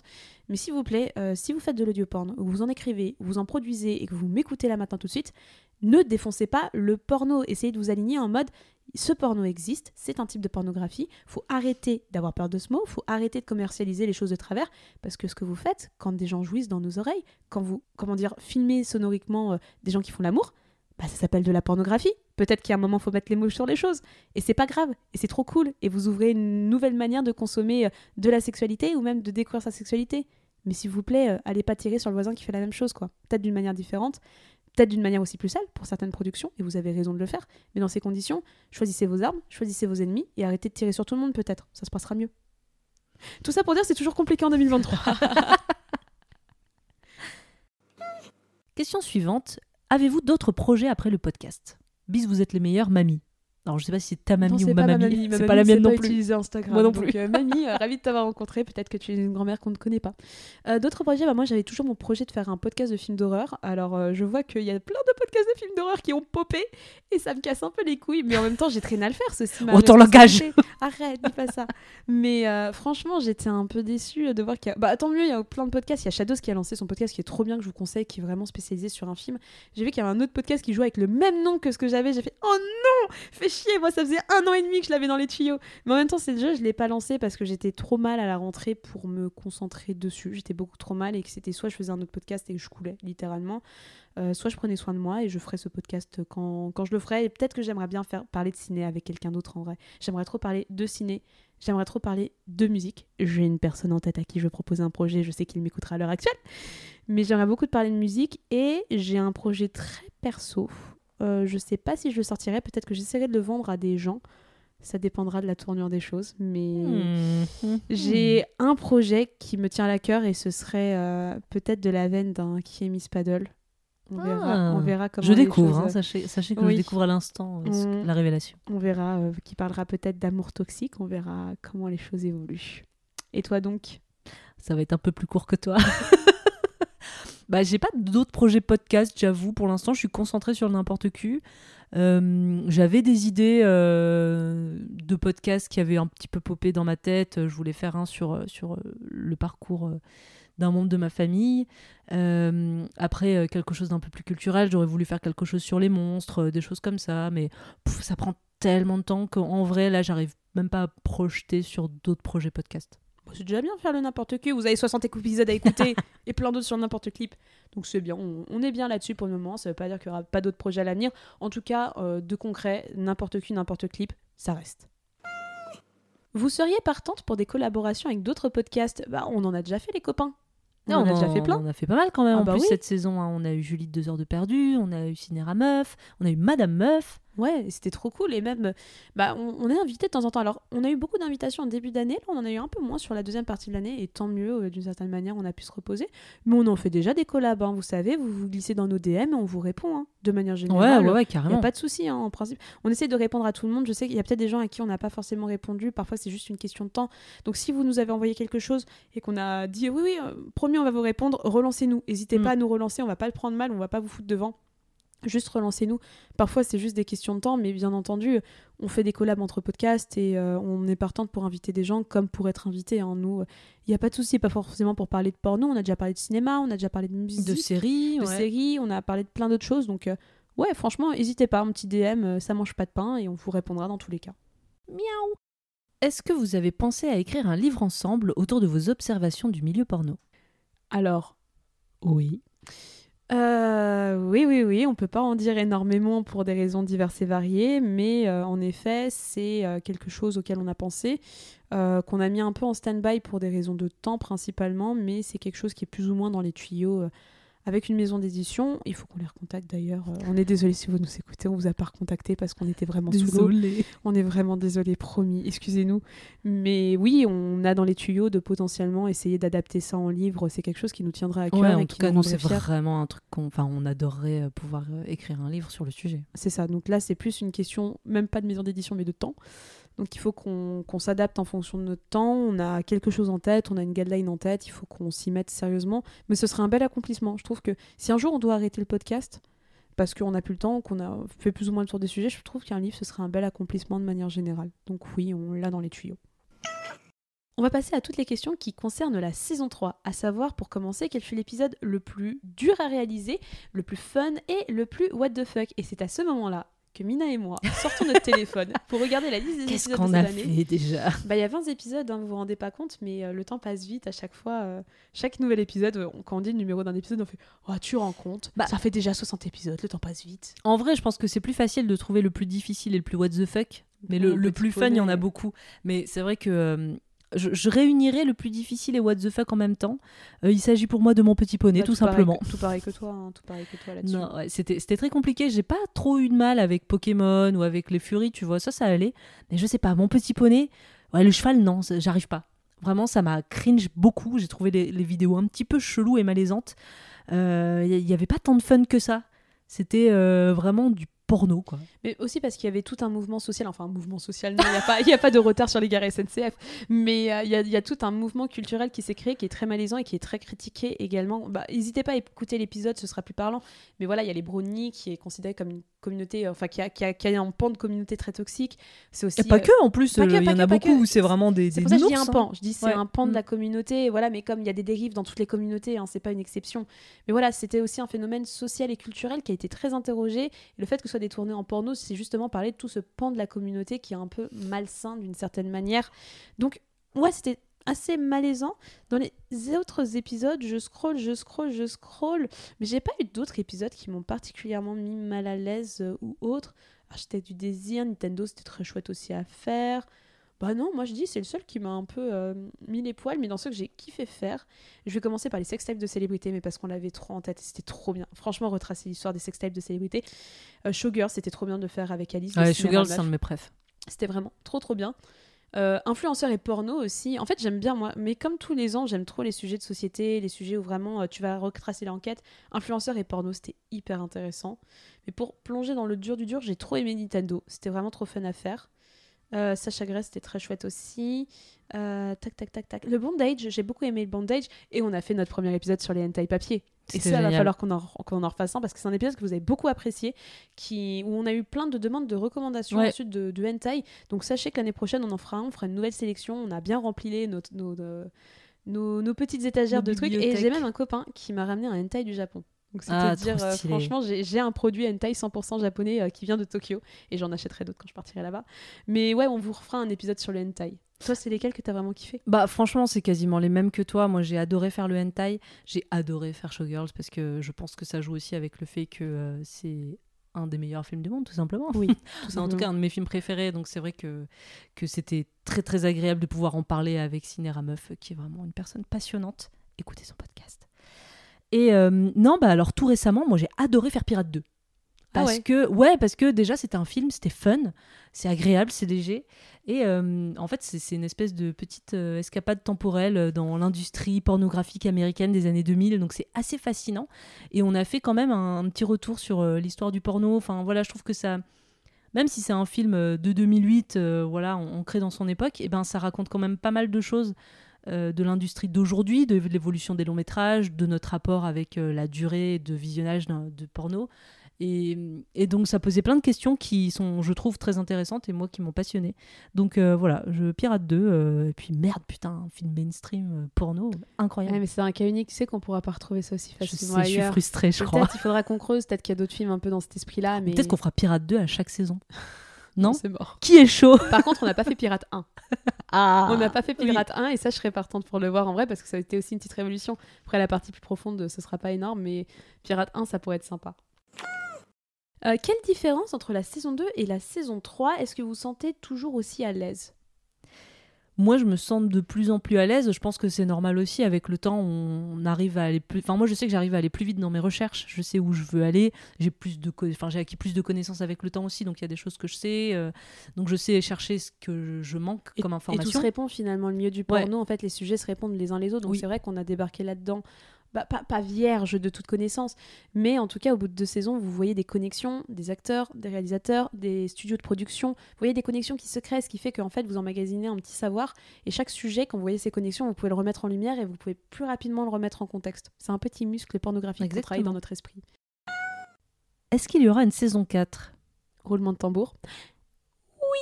Il y aura une saison 4, bien entendu. Nous reviendrons pour une quatrième saison l'année prochaine. Et justement, nous allons enchaîner avec les questions qui concernent la saison 4, à commencer par bravo pour euh, cette super saison, la saison 3. Merci beaucoup. Merci. Euh, un épisode prévu sur un type de sextoy ou une marque en particulier? Ouais, moi je suis assez grave chaud. Euh, alors, est-ce qu'un type de sextoy ça fait un épisode non, complet ça fait pas un épisode. Je pense pas. Une marque, il peut y avoir des marques très intéressantes. Je pense à Bad Dragon par exemple. Ouais, mais tu fais pas un épisode sur Bad Dragon. Voilà, c'est ça. Ça fait un peu léger. Mais en fait, sachez que l'épisode sur les sextoys, il est, il est programmé, on en parle depuis, vraiment le lancement. Mais le truc, ce qu'on voulait faire en fait, c'est qu'on voulait garder cet épisode comme un épisode pour inviter. En fait, il y a des types d'épisodes qu'on va catégoriser comme des épisodes sur lesquels on sait qu'on peut ramener une personne pour en parler avec nous. Ça va pas choquer. Enfin, on va pas ramener quelqu'un pour parler de mon petit poney. Voilà. Il y a des épisodes comme ça où on peut pas ramener les gens. Mais un on épisode a de la compassion pour nos invités quand même. Bah c'est ça. Et à l'épisode sur les sextoys, on était en mode putain, essayer d'avoir une Clemity Jane. Elle a refusé pour des raisons qui, qui lui sont propres et c'est pas grave. Euh, essayer d'avoir une influenceuse qui parle régulièrement de sextoy, mais comme on vous l'a déjà expliqué auparavant, bah, elles veulent pas parler de porno et à chaque fois on se prend des vents. Donc voilà, c'est un peu l'épisode où on se dit, on le garde un peu de côté aux choses, disant là c'est vraiment l'opportunité d'inviter quelqu'un qui pourra en parler plutôt à l'aise et qui ne sera pas heurté, qui ira dans des recherches sur des sujets qu'il connaît, qui peut nous apporter également des choses. Pense peut-être à Amandine en vrai, Amandine, notre copine euh, qui a déjà fait euh, Grey avec nous en saison 2. Je pense peut-être à Monsieur Jérémy en vrai que ça pourrait être intéressant. On lui a pas demandé à lui, mais en tout cas, on a fait un peu tout le tour de euh, la sexosphère et euh, pff, à chaque fois, soit on se prend des vents, soit on dit non, on veut pas parler de porno. Donc on a beau, expliquer, dire là, c'est vraiment pour parler de sextoy, c'est quelque chose que tu vends tous les jours grâce à des codes promo. À chaque fois, on me dit non, vraiment, on veut pas être catégorisé là-dedans. Donc pff, au bout d'un moment, fuck off. On Non, trouvera quelqu'un. On mais- trouvera quelqu'un. En on tout cas, c'est vraiment un épisode qui nous intéresse parce que c'est vrai que les sextoys sont, enfin, c'est une catégorie à part aussi dans le porno. bah c'est oui. beaucoup utilisé de plein de manières différentes, hein, que ce soit des sex machines ou des, des objets euh, tout seuls en particulier. Enfin, non, non, il y, a plein de choses à dire. Donc, ce sera fait. Maintenant, quand? Je sais pas si on la fera en saison 4, j'espère. Bah, ce serait bien. Ce serait cool. Bah en fait, on veut vraiment trouver la bonne personne avec qui en parler. Dites-vous que non, on ne ferme pas du tout la porte. Même on pensait catégoriser sextoy, pour hommes et sextoy pour femmes. Mais ça dépendra de l'invité, ça dépendra de l'angle qu'on va prendre. Mais dans tous les cas, on en fera un. C'est juste comme dit Mina, la question c'est quand. Est-ce que vous avez pas peur d'arriver au bout des thèmes à aborder? Bon, non, il y a tout le temps des thèmes à aborder. hein. Franchement, c'est une question qu'on se pose. Mais euh, entre les fandoms, les acteurs et les actrices, les films, euh, les tags, il y a toujours des tags aussi au milieu de l'actualité. On s'aventure également sur des sujets sociétaux comme par exemple bah, les sextapes de célébrités, ça a été le cas, le porno et les influenceurs. Là, on garde sous le coup de Jackie et Michel de faire un épisode sur Jackie et Michel. Il y a tout le temps des nouveautés dans la pornographie, il y a tout le temps des choses à dire, il y a plein de tags qu'on n'a pas abordés, qu'on garde sous le coude. Enfin, non, moi j'ai pas du tout l'impression d'avoir fait le tour des sujets. Au contraire, on a même à chaque fois, on sait jamais trop quoi choisir. C'est plus une question d'équilibre que de choix de sujet. Miaou. J'adore votre podcast. Merci. Merci. À quand un épisode sur le Joy, donc le Jerk Off Instruction? Bah, on en a déjà un petit peu parlé finalement dans les, notre épisode, de- enfin nos deux épisodes sur les podcasts érotiques, Ouais, l'audio enfin l'audio porn. Donc euh, on pourrait refaire un épisode sur, en tout cas sur euh, ce qu'on peut trouver euh, podcast érotique plus porno, parce que c'est vrai qu'il y a pas mal de porno euh, jerk off instruction. C'est pas que de l'audio en fait. hein. Il y a des gens aussi qui se mettent juste face cam et qui vous expliquent quoi faire, qui sont des guides de masturbation en gros. Donc pourquoi pas? Je pense qu'il est dans notre liste de thèmes hein, de toute manière. Ouais, carrément. Donc on en fera un moment. Faut juste qu'on trouve les bonnes chaînes, les bons contenus qui touchent pas forcément à de l'audio porn, mais ça va venir. Je pense que ça se range un peu dans les instructions en mode euh, des petits tutos. Il y a souvent des tutos sur Pornhub Oui. pour apprendre à faire une fellation, comment se comporter, comment doiter. Je pense qu'on pourra ranger un petit peu ça dans cette catégorie de euh, voilà euh, les instructions de manière générale. Mais en tout cas, c'est dans les tuyaux. Avez-vous pensé à ajouter des extraits audio sur les passages que vous évoquez en- dans le podcast? Alors, on s'est posé la question, mais il y a deux freins qui vont faire qu'on va pas le faire. Le premier, c'est que bah, quand vous écoutez un porno, vous allez plus entendre une gourgandine qui prend du plaisir et qui hurle à tout prix. Ou en fait, le porno, c'est très visuel, souvent le porno dont on parle. Donc finalement, mettre un extrait euh, audio, ça va pas plus arroser les fleurs que ça, en fait. Vous allez pas plus visualiser les choses que ça. Vous allez juste entendre une meuf euh, qui ou un mec qui est en train de faire des choses et vous allez pas voir, en fait, parce que on peut pas vous montrer sur les réseaux sociaux de manière générale pour les raisons que vous savez et c'est normal. Et de la même manière que le porno qu'on analyse, à part le- l'audio porn, bah, c'est un porno visuel. Donc vous mettre des extraits, ce serait pas possible. Et le deuxième frein, c'est que l'essentiel, je dirais 90% du porno qu'on évoque, c'est du porno anglophone. Donc à moins que vous parliez vraiment très bien anglais, on a peur que ça marque un frein et que les gens décrochent un peu si tout d'un coup, au milieu de l'émission, vous avez un dialogue en anglais, quoi. Donc euh, désolé, mais non, c'est pas forcément programme. On va rester sur un petit extrait en début de, podcast. Mais euh, il n'y a pas forcément de plus-value à rajouter un extrait et on a peur que ça coupe le rythme francophone de notre podcast qui est francophone avec un public qui comprend pas forcément l'anglophone comme nous. Donc, euh, désolé, mais non. Nouvelle question, toujours pas d'influenceuse sexo en guest, Macha, Wiku, Libellule, Orgasme et moi. Et ben, on a un peu répondu à la question qui est que bon, Ouais. on n'a pas ratissé euh, tout le monde, tu vois. Par exemple, il y a Libellule qui est citée. Libellule, je kifferais faire un épisode avec elle. Je trouve que c'est une influenceuse vraiment top. On l'a déjà rencontrée, elle est très gentille. Et je pense que ce serait quelqu'un qui serait ouvert pour parler de ce genre de choses. Donc, encore une fois, c'est une question de, sujet à trouver et de, de rentrer en contact avec elle. Mais on a tenté les plus grosses et soit on s'est pris des vents, soit on s'est pris des non, on parle pas de porno. Donc, euh, Ouais, On ou pas de bien, réponse, parce mais- qu'en plus, c'est des gens qui sont hyper sollicités co- constamment parce qu'elles sont oui. énormément suivies. Donc, euh, donc non, non, on a testé, ça n'a pas marché. Voilà. bah, peut-être avec d'autres influenceurs. Encore une fois, il y a des influenceurs et des influenceuses euh, qui pop tous les ans et qui prennent du galon ou des gens intéressants. Encore une fois, tu vois, on évoquait euh, Monsieur Jérémy. Jérémy, ouais. Monsieur Jérémy, j'aimerais bien, on ne l'a pas contacté du tout. Donc oui, euh, moi, ça me plairait bien. On n'a pas contacté absolument toute la, terre entière, mais on a, on, a, on a contacté toutes les principales, toutes les meufs, toutes les têtes d'affiche que vous pouvez connaître, on les a contactées. Et euh, ça n'a pas été concluant pour des raisons diverses et variées. Donc euh, on n'a rien contre, mais il faut que les gens soient consentants, parce que le consentement, c'est important. Donc pour le moment, euh, pas d'influenceuse sexo euh, au programme, à part euh, quelques-uns qu'on n'a pas lancés.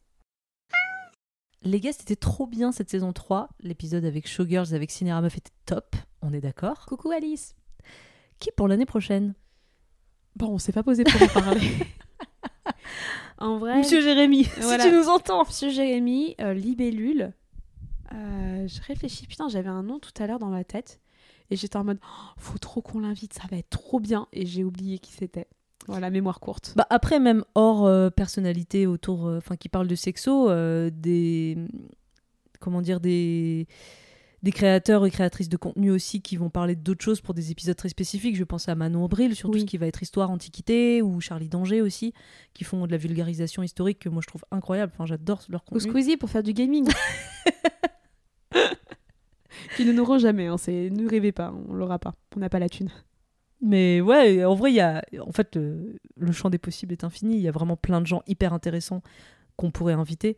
C'est juste que là, on n'a pas encore fait la liste des thèmes, même Ouais. si on a quelques thèmes en tête. Donc, on n'a pas encore les noms associés aux thèmes. Ouais, donc euh, il y aura des invités dans tous les cas, mais pour le moment, euh, on n'a pas encore fait notre petit listing, donc euh, voilà, plein, plein de pistes, mais rien de concret encore pour le moment, mais il y aura des invités comme cette année. Dernière question, à quand un feat avec Rosa de l'un dans l'autre? Donc Rosa Bernstein, humoriste qui a lancé un podcast sur la pornographie, enfin sur la pornographie, de visionnage, enfin sur la sexualité en visionnant du Bah, chaîne porno. YouTube. Enfin, Une chaîne YouTube. Pas forcément un podcast. ouais. Oui, c'est vrai. Bah, c'est euh, la, la créatrice de- des mecs que je veux Ouais. ken, pour euh, celles Mm. et ceux qui ne la connaissent pas. Et euh, à quand un feat avec Rosa? Bah, J'ai envie de vous dire, bah, quand elle nous répondra. Oui, parce qu'en vrai, on aimerait trop. bah ouais, mais je crois que c'est un- j'ai pas compris si c'était un one shot ou pas euh, l'un dans l'autre. Je sais que c'est quelque chose qui est produit par un studio de production du coup. Mais euh, là, j'ai vu qu'elle arrêtait ses épisodes, en tout cas que c'est un nombre limité d'épisodes pour une première saison. Mais le truc a eu vraiment euh, tellement de succès que je pense qu'il y en aura une deuxième. Donc le concept, c'est qu'en gros, elle se pose, vous la voyez en vidéo, en train de se poser, en train de regarder un porno avec une personnalité. Parfois, j'étais un peu frustrée de voir des gens qu'on avait contactés qui n'avaient pas répondu. J'ai fait Ah Bon, tant pis. Mais au moins, on sait que c'est des gens qu'on pourrait contacter. hein. A priori, il faut voir ça comme ça. Mais on l'a contactée, on n'a pas eu de réponse pour le moment, sans doute parce qu'elle est trop occupée. Mais en tout cas, ça nous ferait plaisir de la recevoir Ouais, euh, sur le podcast avec plaisir et de parler euh, de tout ça avec elle, vu qu'on a un sujet en commun, tant qu'à faire. Miaou. On passe à la catégorie hors sujet. Et première question, est-ce que vous écoutez toujours des podcasts? Est-ce que vous avez des recos? Eh bien, écoute, à ma grande surprise, je vais te dire que j'écoute un peu moins de podcasts qu'avant. Un peu moins, un peu moins qu'avant, mais peut-être. euh, Non, on dit comment? Un peu moins que demain, mais un peu plus qu'aujourd'hui, Oh peut-être. non, j'écoute beaucoup de podcasts euh, toujours anglophones. En fait, j'ai Ah, c'est horrible ce que je veux dire, mais j'ai l'impression d'avoir un peu fait le tour des podcasts francophones qui m'intéressaient, aussi parce que mon temps est limité malheureusement. Donc je vais rester sur les basiques, euh, deux heures de perdu, même si euh, Antoine est parti.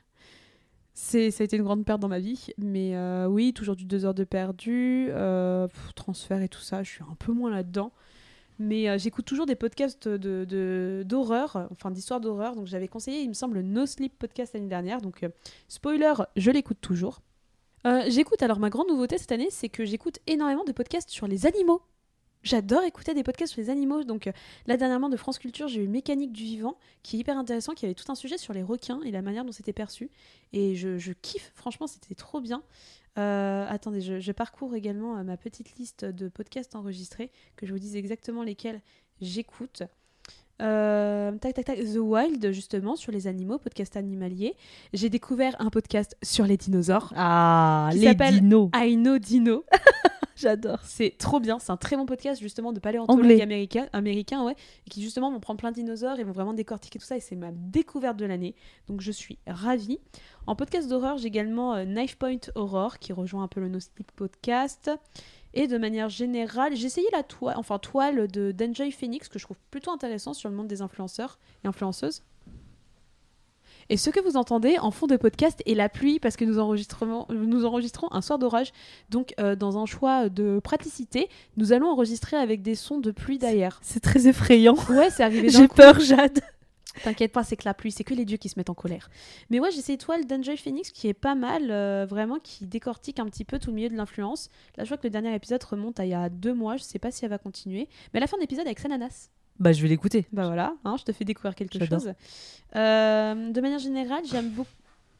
Faut fermer des fenêtres, je Ah pense. oui, j'ai une fenêtre d'ouverte. Attends, c'était- nous revenons, cher auditeur. Il y a un problème technique. Attends, mais c'est effrayant.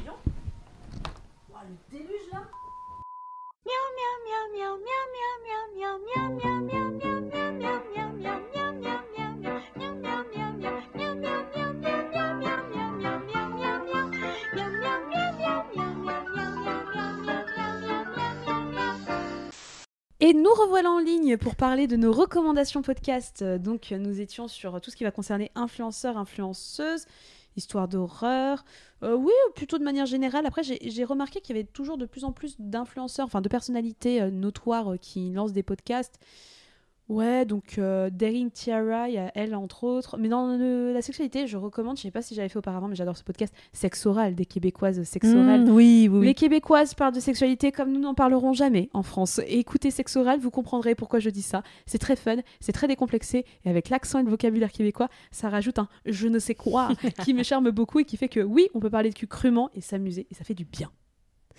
Bah, moi, j'écoute moins de podcasts que toi, donc ça va être un peu plus rapide, mais je sais que moi, je- j'aime beaucoup euh, tout ce qui va être histoire euh, de, des médias et tout. Donc, euh, typiquement, Media Story, j'aime bien. Lix, j'aime bien. Enfin, c'est vraiment des, les, les histoires des chaînes de télévision, des émissions cultes, enfin, genre du morning live. c'est vraiment ma génération. Donc, ça, c'est des trucs que j'aime bien. Media Story Podcast, Lix pour tout ce qui va être un peu plus analyse marketing ou d'événements un petit peu comme. Après, euh, après, il y a la saison des séries que j'aime beaucoup. J'ai participé à un épisode d'ailleurs de, enfin pas la saison des séries, mais surtout euh, Le comment dire, un, un le pilote presque pilote parfait. presque parfait sur Malcolm. Et, euh, et donc eux ils font voilà ils vont faire un épisode sur un pilote. Donc moi après j'ai ce problème de pour les émissions qui vont parler de jeux vidéo, de films, de séries, j'écoute pas si j'ai pas vu le truc Mhm. parce que j'ai pas envie de me faire spoiler, j'ai pas envie de me faire influencer. Donc dans ces cas-là, euh, ça va être comme les émissions de cinéma. Souvent, euh, je, n'écoute euh, que les épisodes dont j'ai vu la série ou je sais que je vais pas regarder, donc je veux quand même par curiosité connaître le point de vue. Donc ça va être un petit peu ça. Et après, bah, en podcast influenceur, comme tu parlais, moi je, je sais pas pourquoi j'aime bien Emma Chamberlain. C'est vraiment, j'ai découvert cette, cette influenceuse qui est genre une méga resta aux États-Unis. Euh, peut-être la plus grande influenceuse, genre euh, note Lena Situation en France, mais euh, en mode encore plus en termes de popularité, de stats et tout. Et qui a un podcast et euh, voilà, qui est, qui est très sympa, très Gen Z, mais, mais j'accroche bien. On voit de plus en plus de podcasts en reel ou sur, sur Instagram ou sur TikTok. Est-ce que vous allez vous y mettre? Eh bien, on va vous répondre non, par une contrainte de temps. Après, moi, j'avais, je t'avais déjà parlé, mais de faire des réels de nos, Ouais, euh, de, nos, extraits. de nos chroniques. Tu vois, juste Ouais. les mettre en audio et chronique et mettre un texte. Ça, je pense qu'on va essayer de le faire, au moins pour euh, remonter un peu l'algo et créer euh, de l'intérêt. Mais on pense en fait, si on fait un... Alors déjà TikTok, Pardon, je, je suis très choquée par le- la tempête en fait. qui- C'est le déluge à côté. vous inquiétez pas, on a fermé les fenêtres, tout va bien aller. Cookie, euh, Cookie va bien, Mina va bien, je vais bien. Non, je vais pas bien. J'ai peur. Non, j'ai. Mais en tout cas, TikTok, on n'a vraiment pas prétention à se lancer dessus. On sait qu'il y a beaucoup de monde qui se lance dessus dans la sphère sexo. Très clairement, on n'a pas le temps de gérer un nouveau contenu. Donc, si on le fait, c'est à partir du matériel qu'on a déjà et c'est en réel sur Insta. Mais euh, ça va pas aller plus loin, ça va pas être. euh, Bah, moi, j'aimerais bien, en fait, si je pouvais avoir le temps, ce serait faire des trucs où on monte notre visage et on parle vraiment de tag. Un truc vraiment fait, très Instagrammable. En, En fait, c'est ça. Le truc, c'est que TikTok, c'est un média qui marche principalement en, en mettant des visages en avant et en étant hyper régulier. Enfin, TikTok punit les régularités, punit les gens qui postent beaucoup et puis qui d'un seul coup ne postent plus et qui reviennent de nulle part. Donc en fait, c'est c'est quelque chose d'hyper chronophage. Ça demande beaucoup de temps. Euh, donc, euh, donc c'est de l'investissement en plus. Et déjà niveau temps, on essaie de de, faire au mieux déjà dans notre Tetris, euh, enfin voilà, pour pouvoir faire tout ce qu'on veut euh, de la meilleure des manières possibles. Donc un TikTok en plus c'est compliqué, montrer sa tête c'est compliqué, le faire tout le temps c'est compliqué. Donc ouais, réutiliser le matériel qu'on a pour faire des reels, oui pourquoi pas, mais euh, je pense pas qu'on aura un TikTok euh, d'ici là. Alors je voudrais revenir sur un truc parce que on montre un petit peu plus nos visages maintenant sur Insta.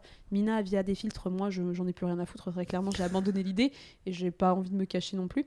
Mais il y a des gens qui m'ont retrouvé euh, mon Insta perso sur Instagram et il y a des followers qui viennent me demander, alors des gens que je vois très bien, il y a des gens qui retrouvent malheureusement mon Instagram perso, mon nom, ma profession, etc. Donc alors je ne vais pas vous accepter comme ami, je tiens à le dire, parce que je tiens à garder une certaine, euh, une certaine distance avec ce qu'on est en train de faire.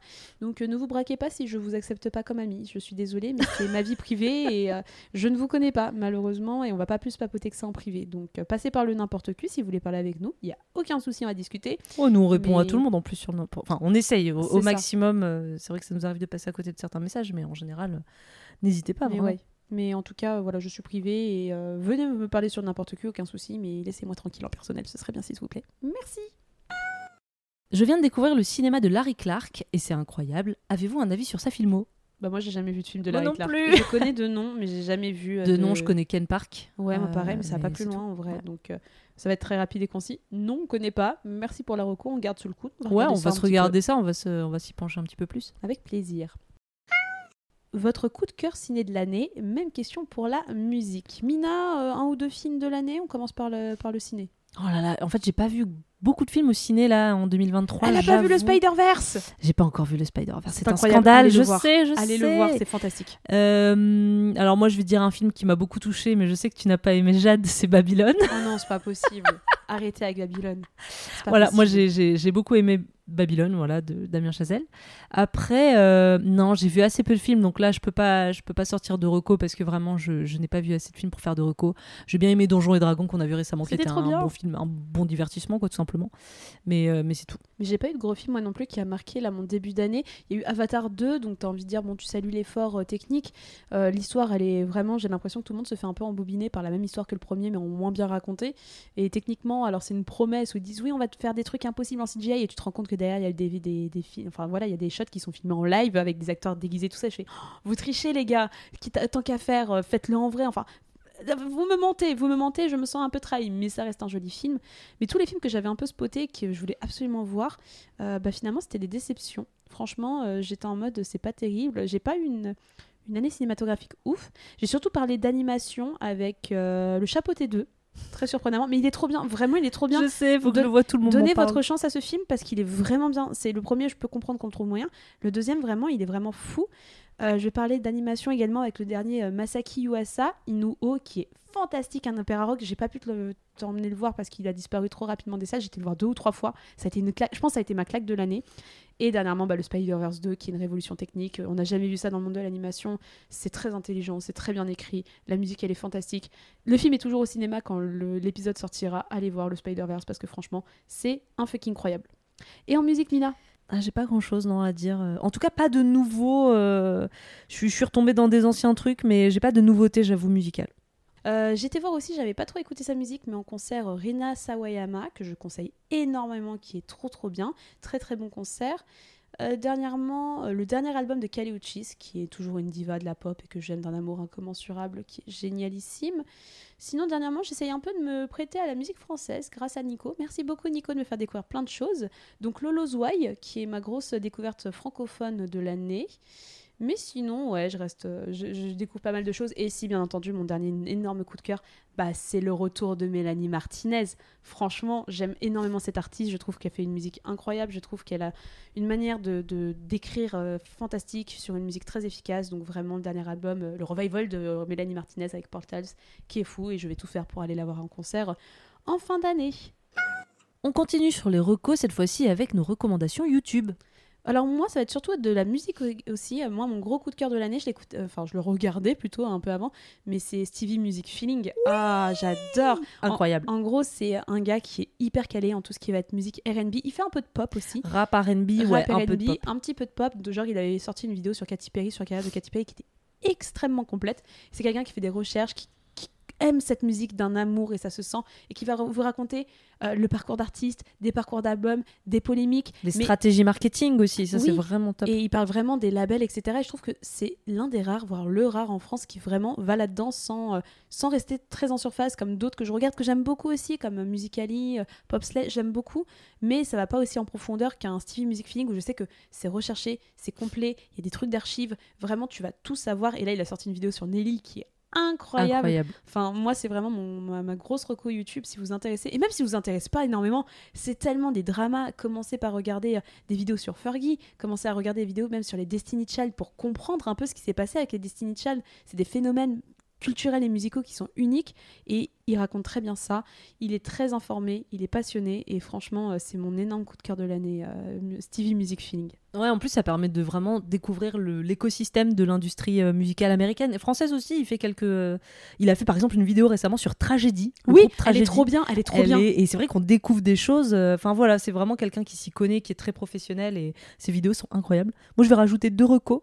Euh, une reco euh, sur la culture américaine. C'est un, un journaliste qui s'appelle Arthur Genre qui parle de la culture américaine, euh, donc l'histoire des États-Unis, euh, qui n'est pas très joyeuse, très honnêtement, mais il y a des vidéos aussi un petit peu plus joyeuses.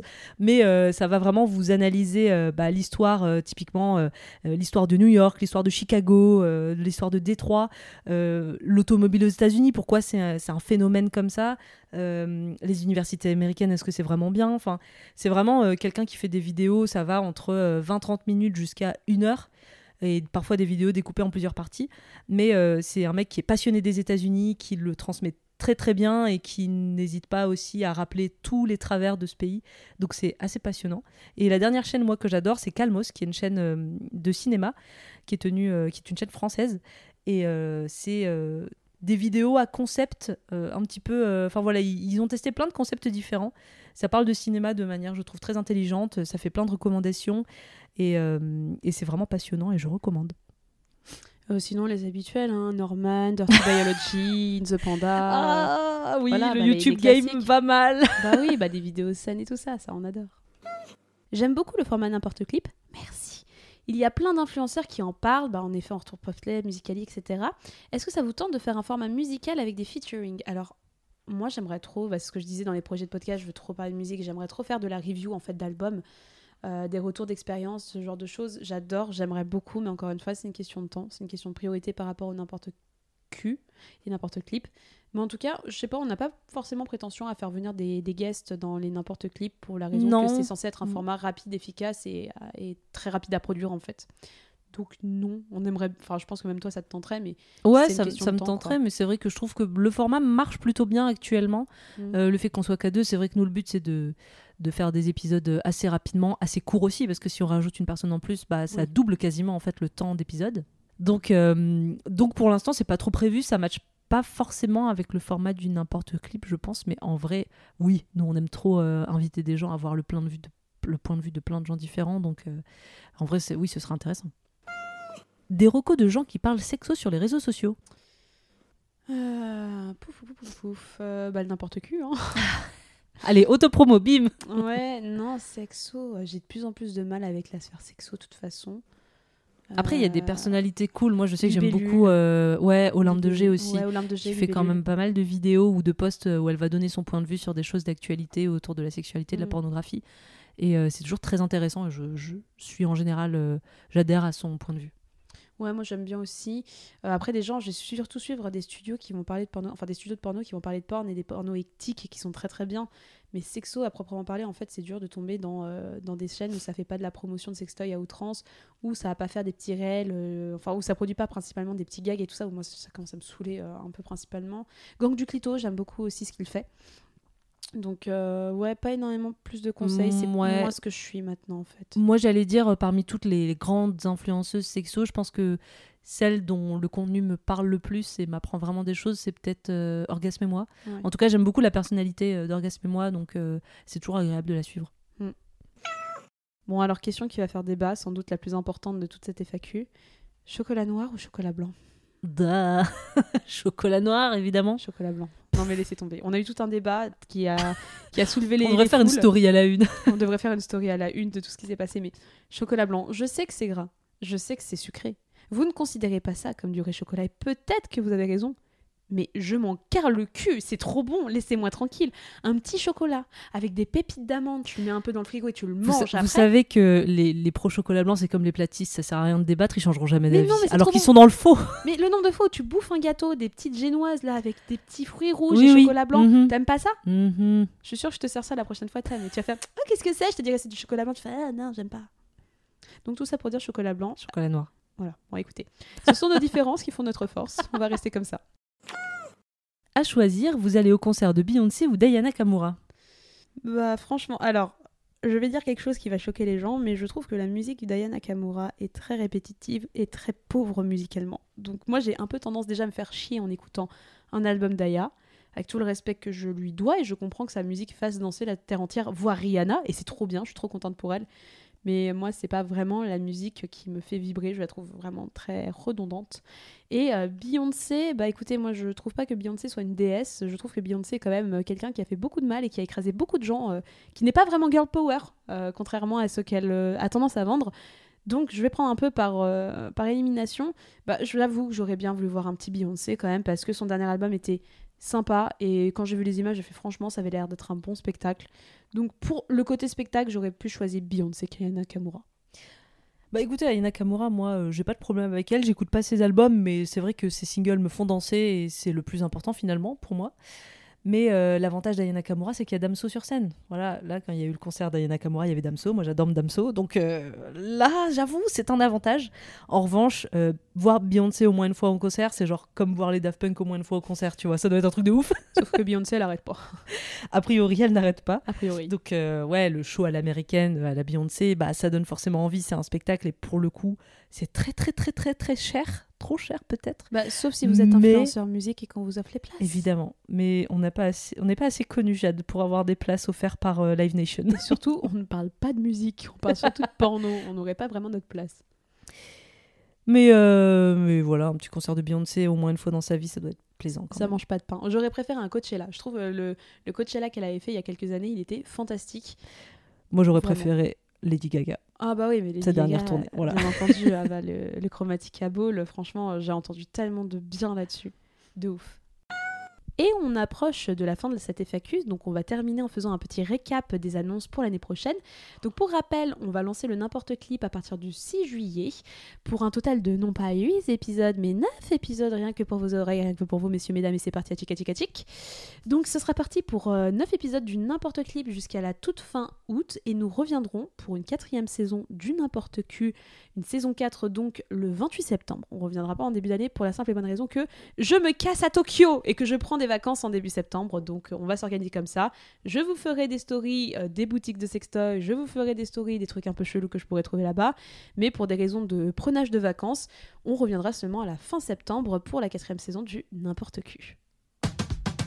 Et c'est la fin de la saison 3 du N'importe Q. Merci à celles et ceux qui nous suivent depuis le début, à toutes les personnes qui nous ont découvert en cours de route, à celles et ceux qui nous ont donné un petit coup de pouce avec le Patreon et à tous ceux qui continuent de nous encourager au quotidien. Merci de vos écoutes, merci pour votre bienveillance. On est hyper contente et je pense que ça on le répétera jamais assez. Donc n'hésitez pas à papoter avec nous en DM sur Insta. Comme d'hab, si vous voulez nous soutenir, n'oubliez pas de mettre 5 étoiles au n'importe qui sur Apple Podcast et Spotify. N'hésitez pas à partager le podcast dans le TGV, en haut-parleur direction vos prochaines vacances, en covoite avec vos potes pour faire passer des kilomètres de bouchons, ou à votre mamie qui ne comprend pas le mot MILF. Et c'est pas tout à fait la fin, parce que pendant tout l'été et chaque semaine, on passe au n'importe clip. On a sélectionné 9 clips hot et scandaleux pour vous faire transpirer en compagnie de Madonna, Nicki, Fatal ou NTM. Et vous pouvez d'ailleurs retrouver la playlist du n'importe clip sur Spotify. Allez suivre notre Insta at n'importe qui pour être au courant de la suite. Et d'ici là, on se retrouve très vite. Allez, ciao Daniel Julien La route est longue, hein? Bon voyage, Maurice préférons rester ici. On va s'en donner à cœur joie. Salut Je vais me faire bourrer toute la journée, j'ai trouvé la queue qu'il me faut. Peut-être est-ce que vous la trouverez vous aussi Hey, ciao